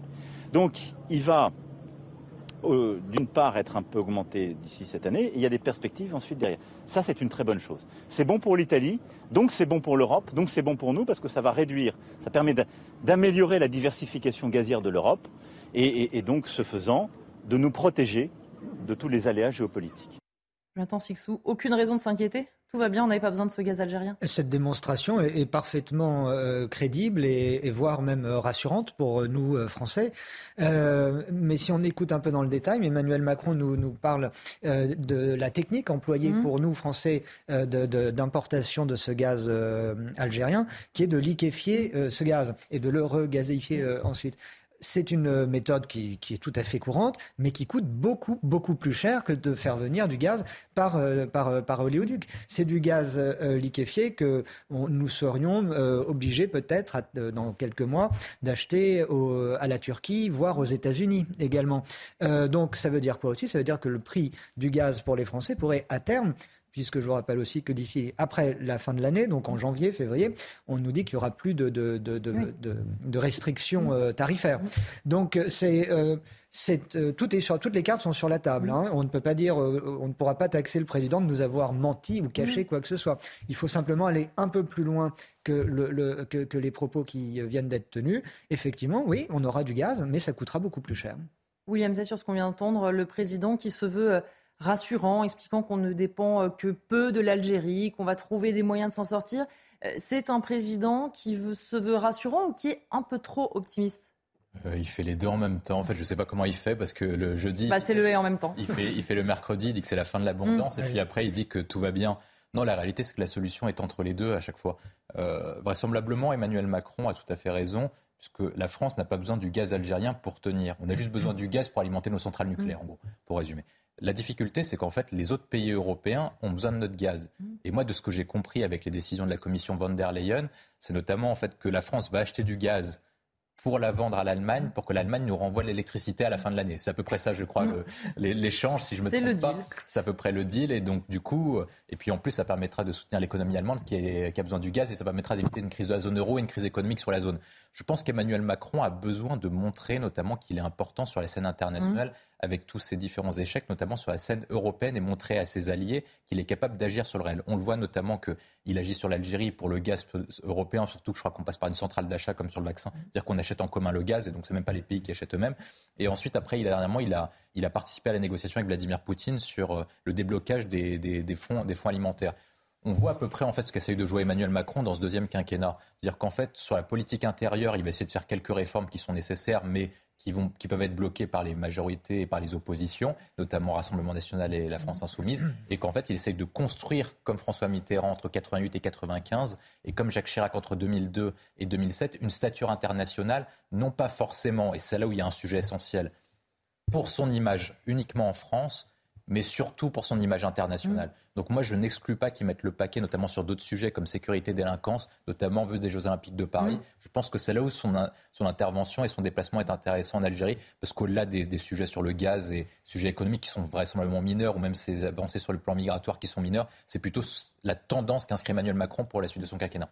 Jean Garry, effectivement, est-ce qu'on peut s'attendre à un président de la République qui, de toute façon, ne se représentant pas, va prendre un peu de hauteur, va profiter de ses voyages euh, à l'international, d'une stature effectivement avec un peu plus de hauteur que le reste de son gouvernement il me semble que c'est son intérêt euh, politique. Euh, et c'est effectivement ce qu'avait été la, stratégie de, François Mitterrand ou celle de Jacques Chirac. Avec François Mitterrand, il y avait quand même un fil conducteur qu'on pourrait d'ailleurs retrouver chez, chez Emmanuel Macron, qui était la construction européenne, qui était une obsession chez François Mitterrand, beaucoup plus qu'on ne pourrait le, penser ou que ça a été analysé. Euh, c'était vraiment quelque chose qui était au cœur de sa, de sa réflexion, même s'il a, comment dirais-je, ses analyses n'ont pas toujours été bonnes au moment de la chute du mur, notamment de, Berlin, où il ne prévoyait pas du tout une réunification allemande, etc. Bref, euh, donc, du côté d'Emmanuel Macron, moi, il me semble que se, retirer sur ce que le général de Gaulle appelait le, domaine réservé, se forger une stature euh, internationale par rapport à l'histoire et peut-être par rapport à des, responsabilités qu'il pourrait envisager euh, plus tard dans, sa, dans son parcours, puisqu'il est relativement jeune. Oui, c'est effectivement quelque chose qu'on peut euh, imaginer. D'ailleurs, ce, cette, euh, ce rapprochement avec l'Algérie, il faut le lire aussi quelque part comme une sorte de, de, comment dirais-je, de manière de, se, de cranter un peu, un peu l'histoire, d'être peut-être un tournant de ces relations franco-algériennes, sachant quand même qu'il est le premier président que je sache qui soit né après la guerre mm. d'Algérie. C'est pas, c'est pas anodin. On est, on est dans, un, je parlais tout à l'heure de relève générationnelle. Il y a quelque chose et donc se, situer comme ça, comme un président qui peut changer la donne, y compris dans l'arc méditerranéen, c'est quelque chose qui certainement euh, lui, lui tient à cœur. Il y avait eu euh, du temps de Nicolas Sarkozy, il y avait eu ce grand projet d'union méditerranéenne mm. qui était, qui aurait mérité euh, d'être d'aboutir. Alors la crise de 2008, etc., ont fait capoter totalement les choses. Et sans doute le manque de, volonté politique. Mais si vous voulez, s'installer comme ça par rapport à la, gestion et à, la modernité de, des, relations internationales, bah, c'est quelque chose qui, pour lui, certainement, est, est un objectif. Reste à savoir si, si ce sera payé de retour. On va continuer à parler euh, du prix de l'énergie. Maintenant, euh, on va écouter euh, Bruno Le Maire, le ministre de l'économie, qui est au congrès des cadres de la majorité et qui veut rassurer les Français, notamment sur les tarifs de l'électricité. Écoutez-le. Non, le prix n'augmentera pas pour le consommateur français. je veux rassurer tous nos compatriotes qui voient que le prix de l'électricité explose sur les marchés de gros. Pour 2023, je le rappelle, ce n'est pas immédiat, avec des tarifs qui peuvent tourner autour de 1000 euros le mégawattheure. Ce sont des euh, prix qui euh, n'ont pas d'équivalent dans les années passées. C'est une explosion du prix de l'électricité qui est due d'abord à la guerre en Ukraine, à la faiblesse aussi de la production électrique en France à laquelle nous voulons remédier, mais ça ne concerne pas les consommateurs français. Les ménages français ne seront pas touchés par cette augmentation des prix d'électricité puisque nous avons un plafonnement des prix d'électricité à 4%. Aucun pays européen ne protège autant les ménages contre cette flambée des prix d'électricité. Je vais vous faire réagir euh, dans un instant, mais on le voit euh, sur ces images. Emmanuel euh, Macron qui est donc de retour à Alger aux côtés de son homologue. On le rappelle, ils vont signer un accord de partenariat renouvelé, concret et ambitieux, nous dit l'Elysée, un partenariat qui a été décidé et travaillé dans la nuit de jeudi à vendredi, avait dit Emmanuel Macron. Les choses se font bien dans l'enthousiasme du moment. On voit un Emmanuel Macron donc euh, qui a tenu à profiter d'un moment où les choses se passent bien pour avancer sur un certain nombre euh, de dossiers. On voit les deux euh, présidents qui vont a priori pouvoir prendre place. Alors non, ce n'est pas eux, c'est une partie de la délégation qui va signer ce partenariat.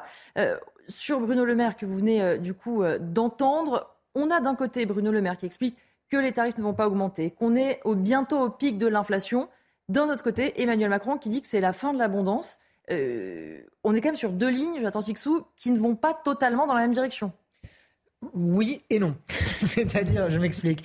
Et en même temps donc. Et en même temps donc. Euh, c'est-à-dire que euh, le discours qu'on vient d'entendre est pour moi euh, aussi cohérent que celui d'Emmanuel Macron que nous entendions précédemment. Mm. C'est-à-dire que il dit les choses, mais il ne va pas jusqu'au bout. alors même qu'il nous avait donné d'autres informations dans d'autres interviews, dans d'autres interventions, notamment l'interview du 14 juillet. D'ailleurs, Emmanuel Macron le disait. Il va y avoir des, des, des, des parapluies, des boucliers, des ceintures, toutes les expressions que vous voulez pour dire qu'on va plafonner les prix de l'énergie jusqu'à la fin de l'année. On, a, on, sait bien que gouverner, c'est prévoir. Mmh. On a vu euh, ce que ça avait pu euh, nous réserver comme surprise au moment euh, du Covid en termes de masques, de, de, gants de, et, et, autres médicaments. Là, si on nous dit, mais regardez, tout va bien, l'État plafonne à 4% les prix de l'énergie, ouais, jusqu'à la fin décembre. Et ensuite, en plein milieu. On a une date limite. Et ensuite, en janvier ou février 2023, que va-t-il se passer? C'est là où il y a, je trouve, une, une, une, faille dans ce discours officiel. C'est pour ça que je vous dis que d'un côté, ils nous disent la vérité, mais ils ne la disent pas jusqu'au bout. William Tay, sur ce double discours. En tout cas, d'un côté, l'optimisme sans doute de Bruno Le Maire, de l'autre, la mise en garde du président de la République bah, en fait, ils sont sur des situations politiques différentes. Emmanuel Macron ne peut pas se représenter, donc il a tout intérêt à dire qu'il avait raison et préparer l'opinion publique au réel. Et vraisemblablement, son discours, par rapport aux calculs que nous faisons et par rapport aux analyses que nous menons, il a raison. C'est-à-dire que quand il dit que l'inflation, le pire reste à venir, Emmanuel Macron, c'est vrai, parce que pour résoudre le problème de l'inflation, il faudra un choc de production et donc d'offres. Est-ce que la Chine arrivera l'année prochaine à faire un choc de production alors qu'ils sont toujours bloqués par le Covid? Non. Est-ce que les États-Unis pourront le faire Non plus? Donc en fait, il n'y a aucun pays qui fera un choc d'offres et ce n'est pas l'Union européenne et ses membres européens qui le feront. Donc il n'y aura pas un choc d'offres et il n'y aura pas une, réponse rapide à l'inflation. Sur la question de la crise énergétique, est-ce qu'il y aura un pays, notamment, qui va améliorer sa production pour faire baisser les coûts de l'énergie dans les semaines, dans les mois et années à venir? Il n'y en a aucun. Et puis je ne suis même pas sûr que les pays du Golfe et les autres pays aient intérêt à le faire dans la mesure où ils vivent sur une rente et que ça leur permet de vendre leurs produits très chers sans améliorer forcément leur production. Donc vraisemblablement, il n'y aura pas de sujet. Mais Bruno Le Maire, lui, a vraisemblablement d'autres intérêts, notamment parce qu'il est mm. vraisemblablement candidat à l'élection présidentielle. il y pense sûrement le matin en se rasant, comme on dit. Et peut-être même plus. Et donc lui a un discours qui est différent de celui d'Emmanuel Macron dans la mesure où il doit satisfaire les Français. Mais je ne sais pas si vous vous rappelez du discours d'Emmanuel Macron pendant la campagne présidentielle. Il tenait un discours similaire à celui de Bruno Le Maire. Mm. Et quand vous avez un discours électoral, vous n'avez pas forcément un discours de vérité. Moi, je pense que Bruno Le Maire dit la vérité dans la mesure où effectivement il se montre rassurant sur les prix de l'énergie et je pense que même au-delà des aides, les aides sur l'énergie vont se maintenir au-delà de 2022, 2023, 2024. Si même on a une crise, ça va même durer jusqu'à 2027 s'il le faut. Pourquoi est-ce qu'ils le feront? Parce que quand on analyse ce qui s'est passé dans les années 70, notamment avec les deux chocs pétroliers de 71 et de 79, l'économie française a été balayée par les deux chocs pétroliers et on s'en est jamais remis. 73. Et donc, 73, pardon, 73, 79. Et, si par cas, on n'arrive pas à répondre au choc pétrolier et donc du coup au choc énergétique actuel, l'économie française rentrera en récession. Et si on rentre en récession, augmentation du chômage, augmentation des aides sociales, et donc ça coûtera plus cher que l'éventuel énergétique et bouclier tarifaire. Et donc il est important qu'ils mettent le paquet dessus. Et quand vous prenez les données économiques et les données énergétiques, la croissance économique de tous les pays occidentaux est intimement corrélée à la consommation énergétique. Donc si vous baissez la consommation énergétique, vous baissez la croissance économique. Et je pense que Bruno Le Maire, en ministre de l'économie raisonnable, va tenir le paquet dessus. Ça ne veut pas dire par contre qu'il va raboter sur d'autres choses. Pour euh, terminer cette partie, on va parler des nouveaux contrats euh, d'EDF. Lors des pics de consommation d'électricité cet hiver, les particuliers et les petites entreprises seront incités à être plus flexibles en échange de tarifs avantageux le reste de l'année. En quoi consiste donc ce nouveau contrat? Solène Boulan nous explique tout ça. Ce nouveau contrat, il consiste tout simplement à baisser le chauffage certains jours lors des pics de demande liés au froid. On en parle depuis euh, plusieurs semaines. Le risque d'une pénurie euh, d'électricité augmente pour cet hiver. Alors le gouvernement cherche à réduire la tension autour de l'approvisionnement électrique. Dans ce nouveau contrat proposé par EDF, il y aura donc 20 à 30 jours dits rouges par an, des jours de grand froid où il faudra réduire, voire stopper votre consommation. Alors fini les cuissons au four ou les machines au risque de payer beaucoup plus cher. Vous serez prévenu la veille du pic par SMS et si vous consommez le jour J, le tarif sera alors beaucoup plus élevé que durant les autres journées. Mais en échange, les clients volontaires paieront un tarif plus avantageux à l'année. L'idée prend déjà racine au Royaume-Uni où on a déjà pensé à récompenser les plus économes. Ceux qui ne feront par exemple pas de machine entre 17h et 20h pourraient recevoir jusqu'à 6 livres, soit environ 7 euros par kilowattheure utilisé en heure creuse. Les autorités espèrent voir le projet aboutir d'ici à la fin octobre. On va revenir euh, sur ces images en direct d'Alger puisque Emmanuel Macron est en train de terminer cette visite, une visite officielle et d'amitié, non pas une visite d'État, a bien rappelé euh, l'Élysée. On le rappelle, les deux euh, présidents français et algériens qui signent un partenariat renouvelé, concret, ambitieux, nous dit l'Élysée. On le voit sur ces images en ce moment. C'est Catherine Colonna et son homologue sans doute qui sont en train de signer ce partenariat. Catherine Colonna, ministre des Affaires étrangères. On voit les deux présidents dont on disait que les relations diplomatiques étaient compliquées. On sent qu'il y a quand même une volonté de montrer que les choses sont un peu apaisées. On a vu un certain nombre de poignées de main. Là encore, il y a euh, quelques secondes. Voilà, je voulais qu'on termine cette partie euh, de l'émission euh, sur cette, sur cette image qu'on va récupérer. Dans un instant, on se retrouve dans la belle équipe pour la suite des débats. On parlera notamment encore de politique en ce week-end qu'il est vraiment beaucoup parce qu'il y a les universités d'été de toute une partie de la gauche, la France insoumise, les écolos, le Parti socialiste ou bien encore le Parti communiste français. Et puis, on s'intéressera aussi à la succession de Marine Le Pen à la tête du Rassemblement national. À tout de suite. Quasiment 16h30 sur CNews. Dans un instant, on parlera euh, politique pour cette dernière partie de la belle équipe. Mais tout de suite, le point sur l'actualité avec Clémence Barbier. J'entends rien, je lance. En 2021, 122 femmes ont été tuées sous les coups de leur conjoint ou ex-conjoint. Ce chiffre du ministère de l'Intérieur est en hausse de 20% par rapport à 2020. Les femmes représentent 85% du total des victimes de morts violentes au sein du couple l'an dernier. Précisons que pour cette même année, 21 hommes sont morts lors de violences conjugales. Il existe bien un risque de pulvérisation de substances radioactives à la centrale nucléaire de Zaporizhia en Ukraine. L'opérateur public ukrainien alerte aussi sur des risques de fuite d'hydrogène ainsi qu'un risque d'incendie élevé dans ce site occupé par les troupes russes. Selon Energoatom, l'infrastructure de la centrale a été endommagée à cause de multiples bombardements des troupes russes. Artemis, le programme marquant le début de reconquête lunaire par l'homme, débutera ce lundi avec le lancement d'une fusée et du module Orion. Il s'agit du premier vol test sans astronaute à bord. Le module fera un tour et demi de la Lune avant de revenir sur Terre. L'objectif, pousser les systèmes dans leur retranchement pour voir ce qu'ils sont capables de faire. Ça y est, c'est déjà la rentrée euh, politique. D'un côté, on va parler de la gauche, la France insoumise, le Parti socialiste, le Parti communiste et Europe Écologie Les Verts qui font leurs universités euh, d'été, mais en ordre dispersé. Puis de l'autre côté, on va parler de la succession pour la tête du Rassemblement national. Alors, je voudrais d'abord qu'on commence euh, par la gauche. On va commencer par cette petite séquence parce que vous le savez, la France insoumise aime bien inviter des personnalités d'autres bords. Il y a notamment Rachida Dati qui débat face à Hugo Bernalicis. Alors non, pas du tout, pardon. On va écouter le président de la République qui donc prend la parole en Algérie. Déclaration d'Alger pour ouvrir un nouveau partenariat. Et je veux ici remercier euh, l'ensemble de vos ministres euh, présents et remercier les ministres parlementaires et l'ensemble de la délégation qui m'accompagne, dont vous m'avez dit vous-même, Monsieur le Président, à quel point vous aviez apprécié la qualité et la diversité. Nous avons passé euh, à vos côtés ces derniers jours des moments forts, émouvants, mais où nous avons, je le crois comme vous, bâti aussi les, fondements de ce qui est à venir. Nous avons euh, complété des dispositifs déjà existants par un haut conseil que nous tiendrons euh, l'un et l'autre et qui nous permettra de, suivre euh, la relation, son évolution.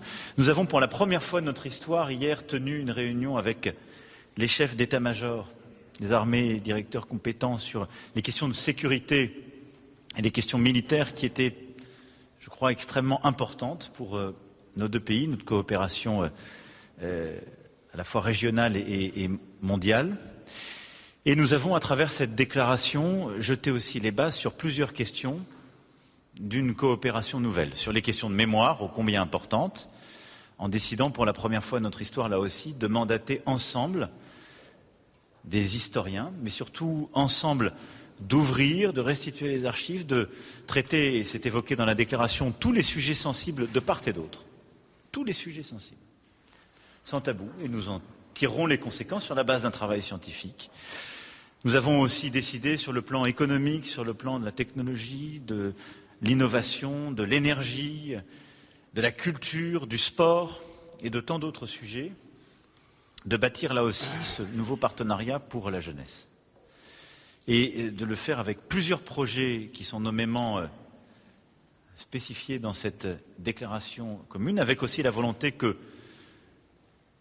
nos sociétés civiles, les acteurs de l'ensemble de ces secteurs, nos artistes, nos sportifs, nos chercheurs, nos académiques, nos entrepreneurs travaillent ensemble avec des initiatives que nous avons lancées et de la création euh, d'incubateurs, d'initiatives de formation, de résidences d'artistes à des initiatives sur le cinéma que nous avons prises, de la préparation des Jeux olympiques aux initiatives de recherche. Au fond, euh, nous avons euh, égrené ainsi des sujets que nous allons suivre maintenant.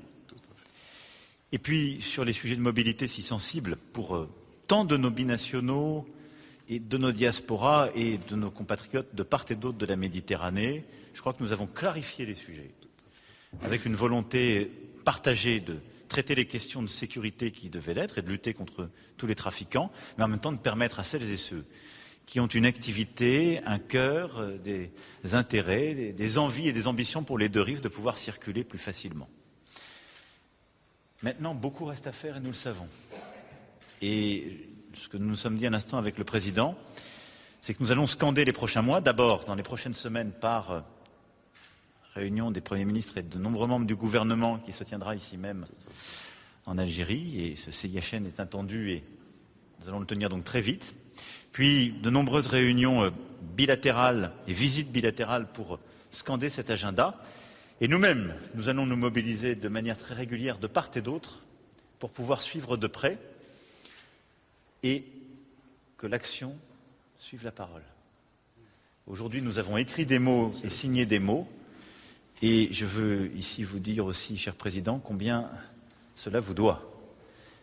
Nous avons le même entêtement à réussir ensemble, parce que nous avons la même conviction qu'au fond, la relation n'est pas simplement une relation bilatérale comme les autres, c'est une relation d'intimité profonde, et pour l'Algérie, et pour la France, et pour nos deux pays. Donc merci, Président, de tout ce travail, de ce que nous signons aujourd'hui, mais maintenant de tout ce que nous ferons ensemble. Merci, Président.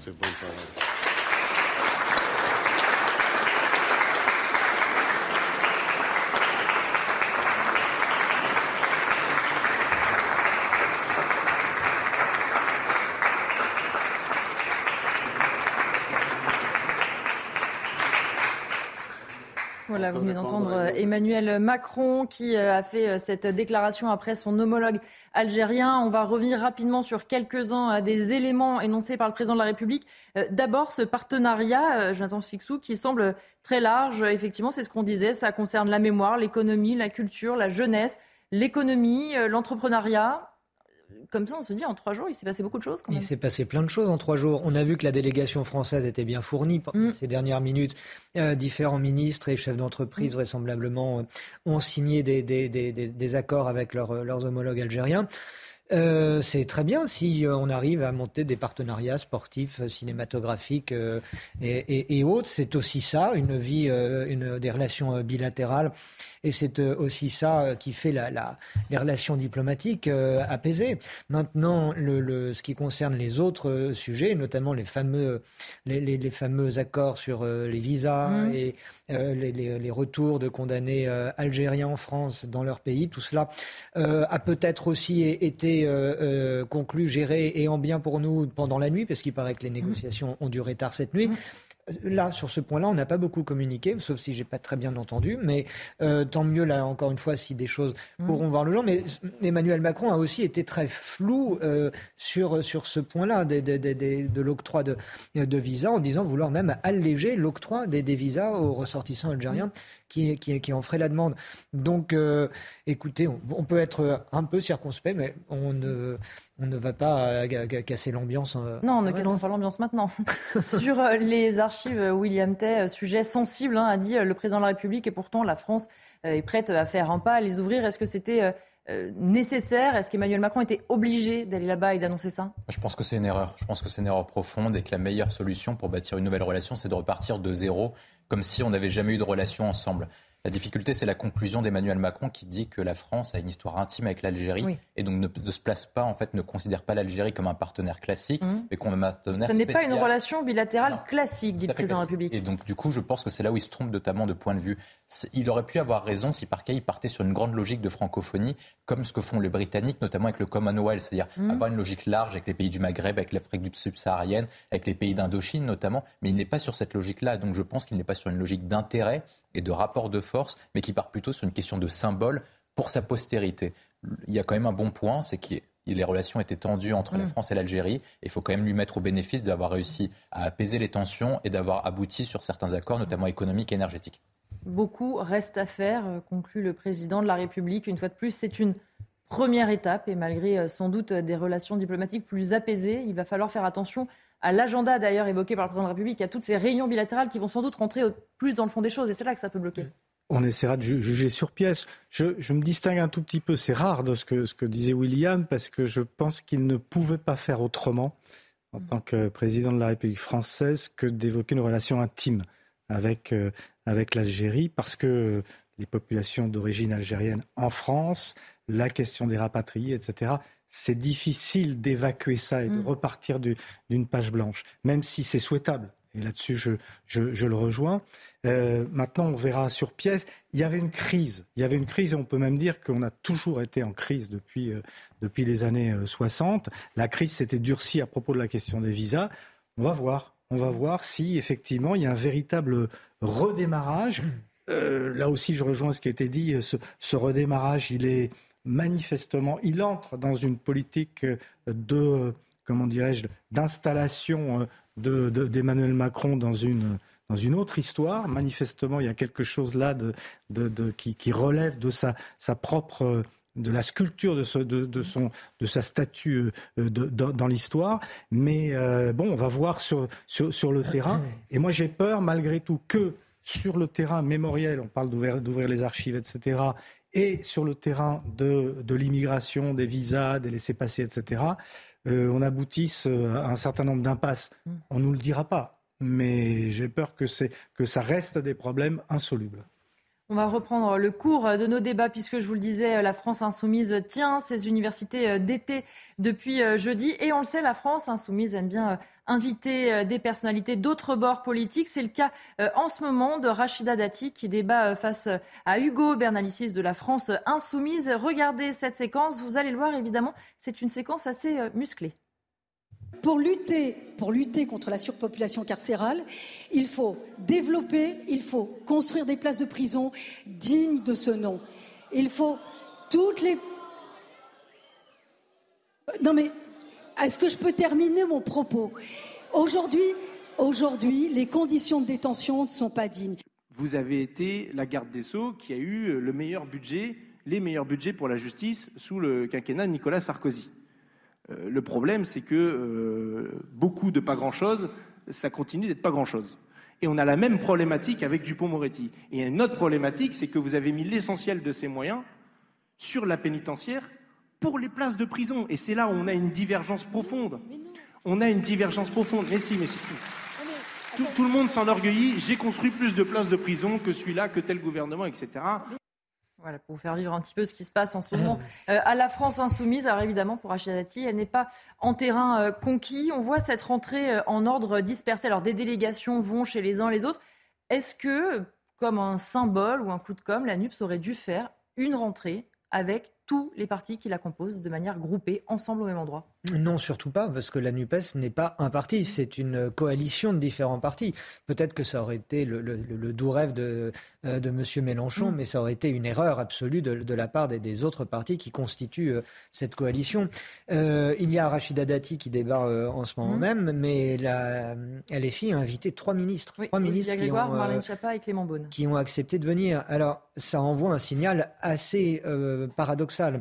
aussi, euh, parce que par ailleurs, aucun ministre ne va au PS, ne va chez les écolos ou, ailleurs. Ça me fait penser à, deux choses. Ça me fait penser à ce, de cette époque où, vous savez, ça, faisait bien d'aller à la fête de l'UMA, que les, mmh. grands bourgeois allaient s'afficher à la fête de l'UMA parce que ça montrait qu'on était ouvert d'esprit, euh, etc. Et puis, euh, et, ça, et puis l'autre type d'invitation comme ça, euh, c'est aussi le, le, MEDEF qui mmh. invite à ces universités différentes personnalités de tous bords. Mmh. sauf que le MEDEF, c'est bien plus par nature œcuménique, si je puis dire, que, que, les, que les, la France insoumise. Donc j'ai du mal à comprendre. Alors oui, elle la, France insoumise euh, euh, s'achète une notoriété, mmh. s'achète euh, une, autorité, d'or, redore son blason républicain et, démocrate. je pense qu'il ne faut pas être dupe du tout de, ce spectacle. Et ceux qui s'y prêtent, pas Rachida Dati, parce que Rachida Dati, c'est un, bon soldat qui aime aller, aller dans la mêlée. mais concernant, je suis beaucoup plus, beaucoup plus étonnés euh, vis-à-vis des trois ministres qui ont, euh, qui ont accepté ou qui ont reçu l'autorisation d'aller euh, se, produire et, servir de, de marchepied à la France insoumise aujourd'hui. Je, peu, je pense qu'il faut être un peu sévère vis-à-vis d'eux, oui. Vous le rappeliez, effectivement, la NUP, c'était une alliance électorale en vue des législatives. Alors, quid des européennes ou de la présidentielle? Les choses ne sont pas simples. On a d'un côté euh, euh, pardon, euh, Pierre Jouvet, le porte-parole du Parti socialiste, qui dit qu'il aimerait idéalement une liste commune européenne en 2024. Ça n'est pas du tout le même son de cloche du côté de Yannick Jadot pour Europe Écologie Les Verts. Il en parlait dimanche dernier à nos confrères du JDD. Il disait ceci la surpersonnalisation de la campagne de la NUPS et la sous-représentation de l'écologie n'ont pas permis d'élargir le, socle électoral. Je souhaite donc qu'il y ait une liste écologiste européenne. Nos différences avec la France insoumise justifient cette autonomie. Jean Garing, on voit déjà que ça a tenu pour les législatives, mais que a priori pour les européennes, voire plus loin, ça va être compliqué. Non, mais il faut rappeler que la NUP, on voit sur les réseaux sociaux, marché de dupes. La NUP, c'est une coalition euh, électorale qui a servi à masquer l'érosion de toutes les forces politiques de gauche, en réalité, euh, et, qui a servi de, tremplin à Jean-Luc Mélenchon pour se maintenir comme une sorte de, euh, leader charismatique d'une des gauches, celle que Manuel Valls avait jugée irréconciliable. Et l'on sait bien, dès, dès la campagne législative et dès l'accord qui a été signé entre euh, euh, certains socialistes, je dis bien certains socialistes, les écologistes et, LFI, qu'il y avait des pommes de discorde qui, qui, sont énormes, des différences énormes, et notamment sur l'Europe.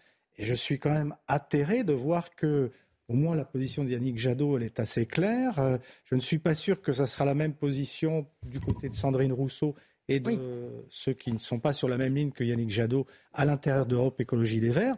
Je suis quand même un peu atterré de voir le socialiste, le représentant du, Parti socialiste, qui lui, euh, finalement, verrait euh, au fond cette alliance d'un bon oeil, alors que des divergences sont, majeures, que ce soit sur l'Europe, sur, la politique énergétique, etc. Sur des tas de problèmes, les, divergences sont, majeures. C'est presque, je dirais, une, supercherie par rapport aux électeurs socialistes que de les conduire dans une alliance de ce type, avec une famille politique qui est d'ailleurs une famille politique qui, représente en fait historiquement une extrême gauche, euh, on va dire trotskiste ou pas, en tout cas qui vient de cette, cette mouvance, qui a, fait, qui a réalisé une sorte d'OPA sur l'ensemble de, la gauche.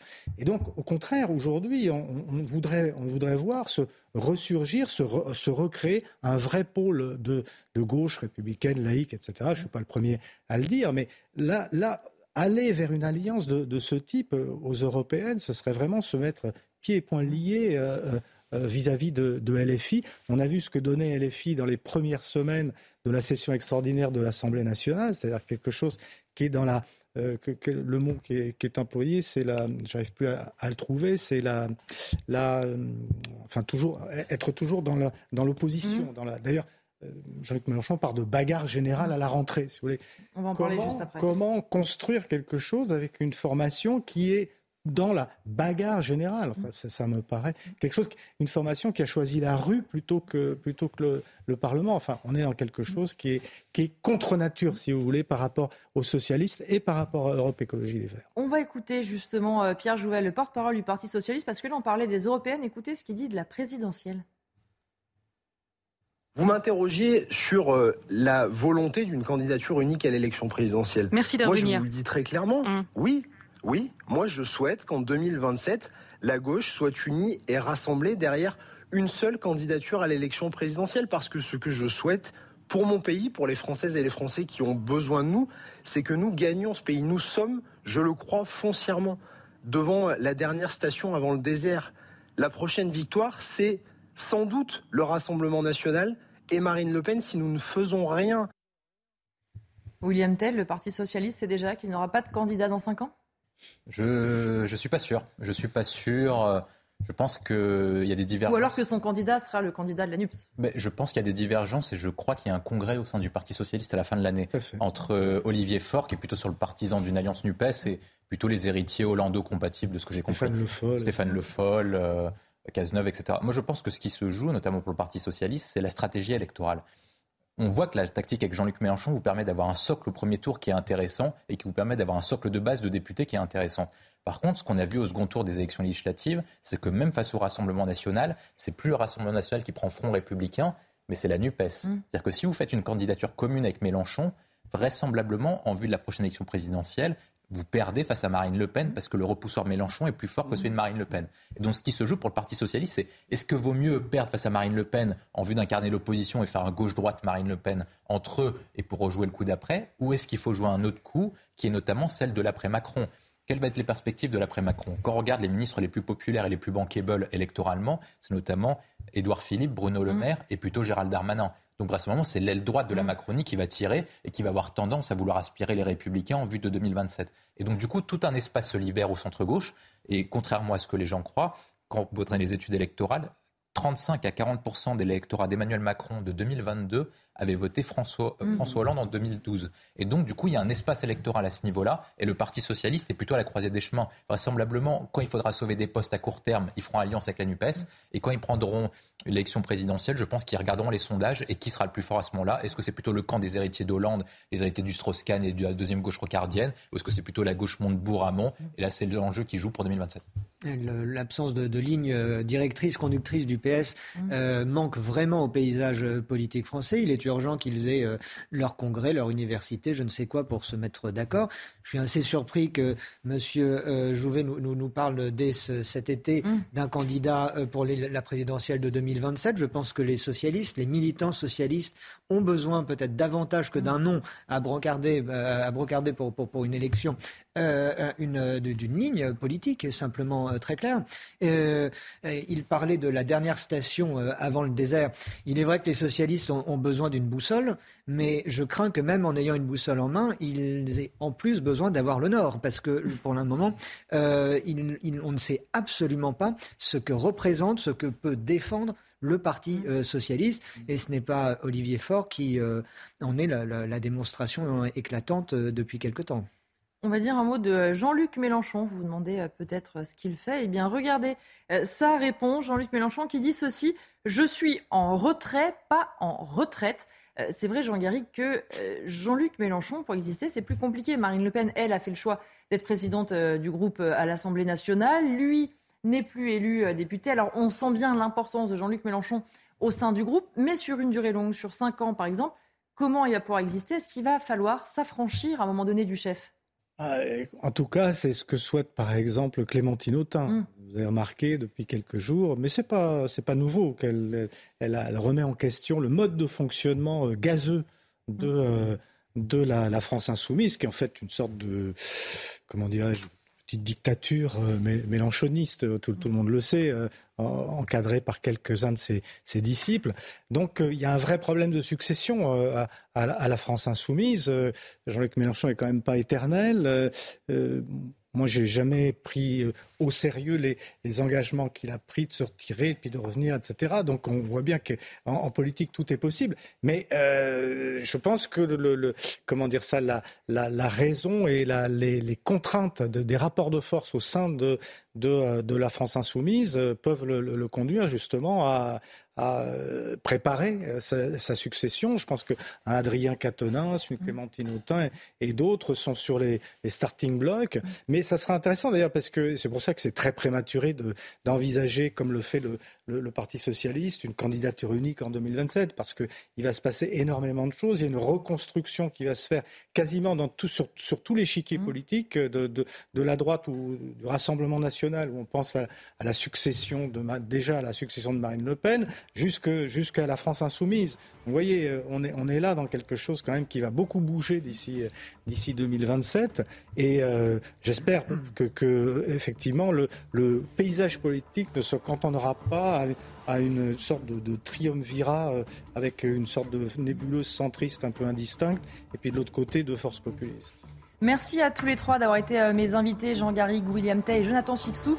Tout de suite, l'actualité euh, continue sur CNews. Vous retrouvez Punchline avec Patrice Boisfer.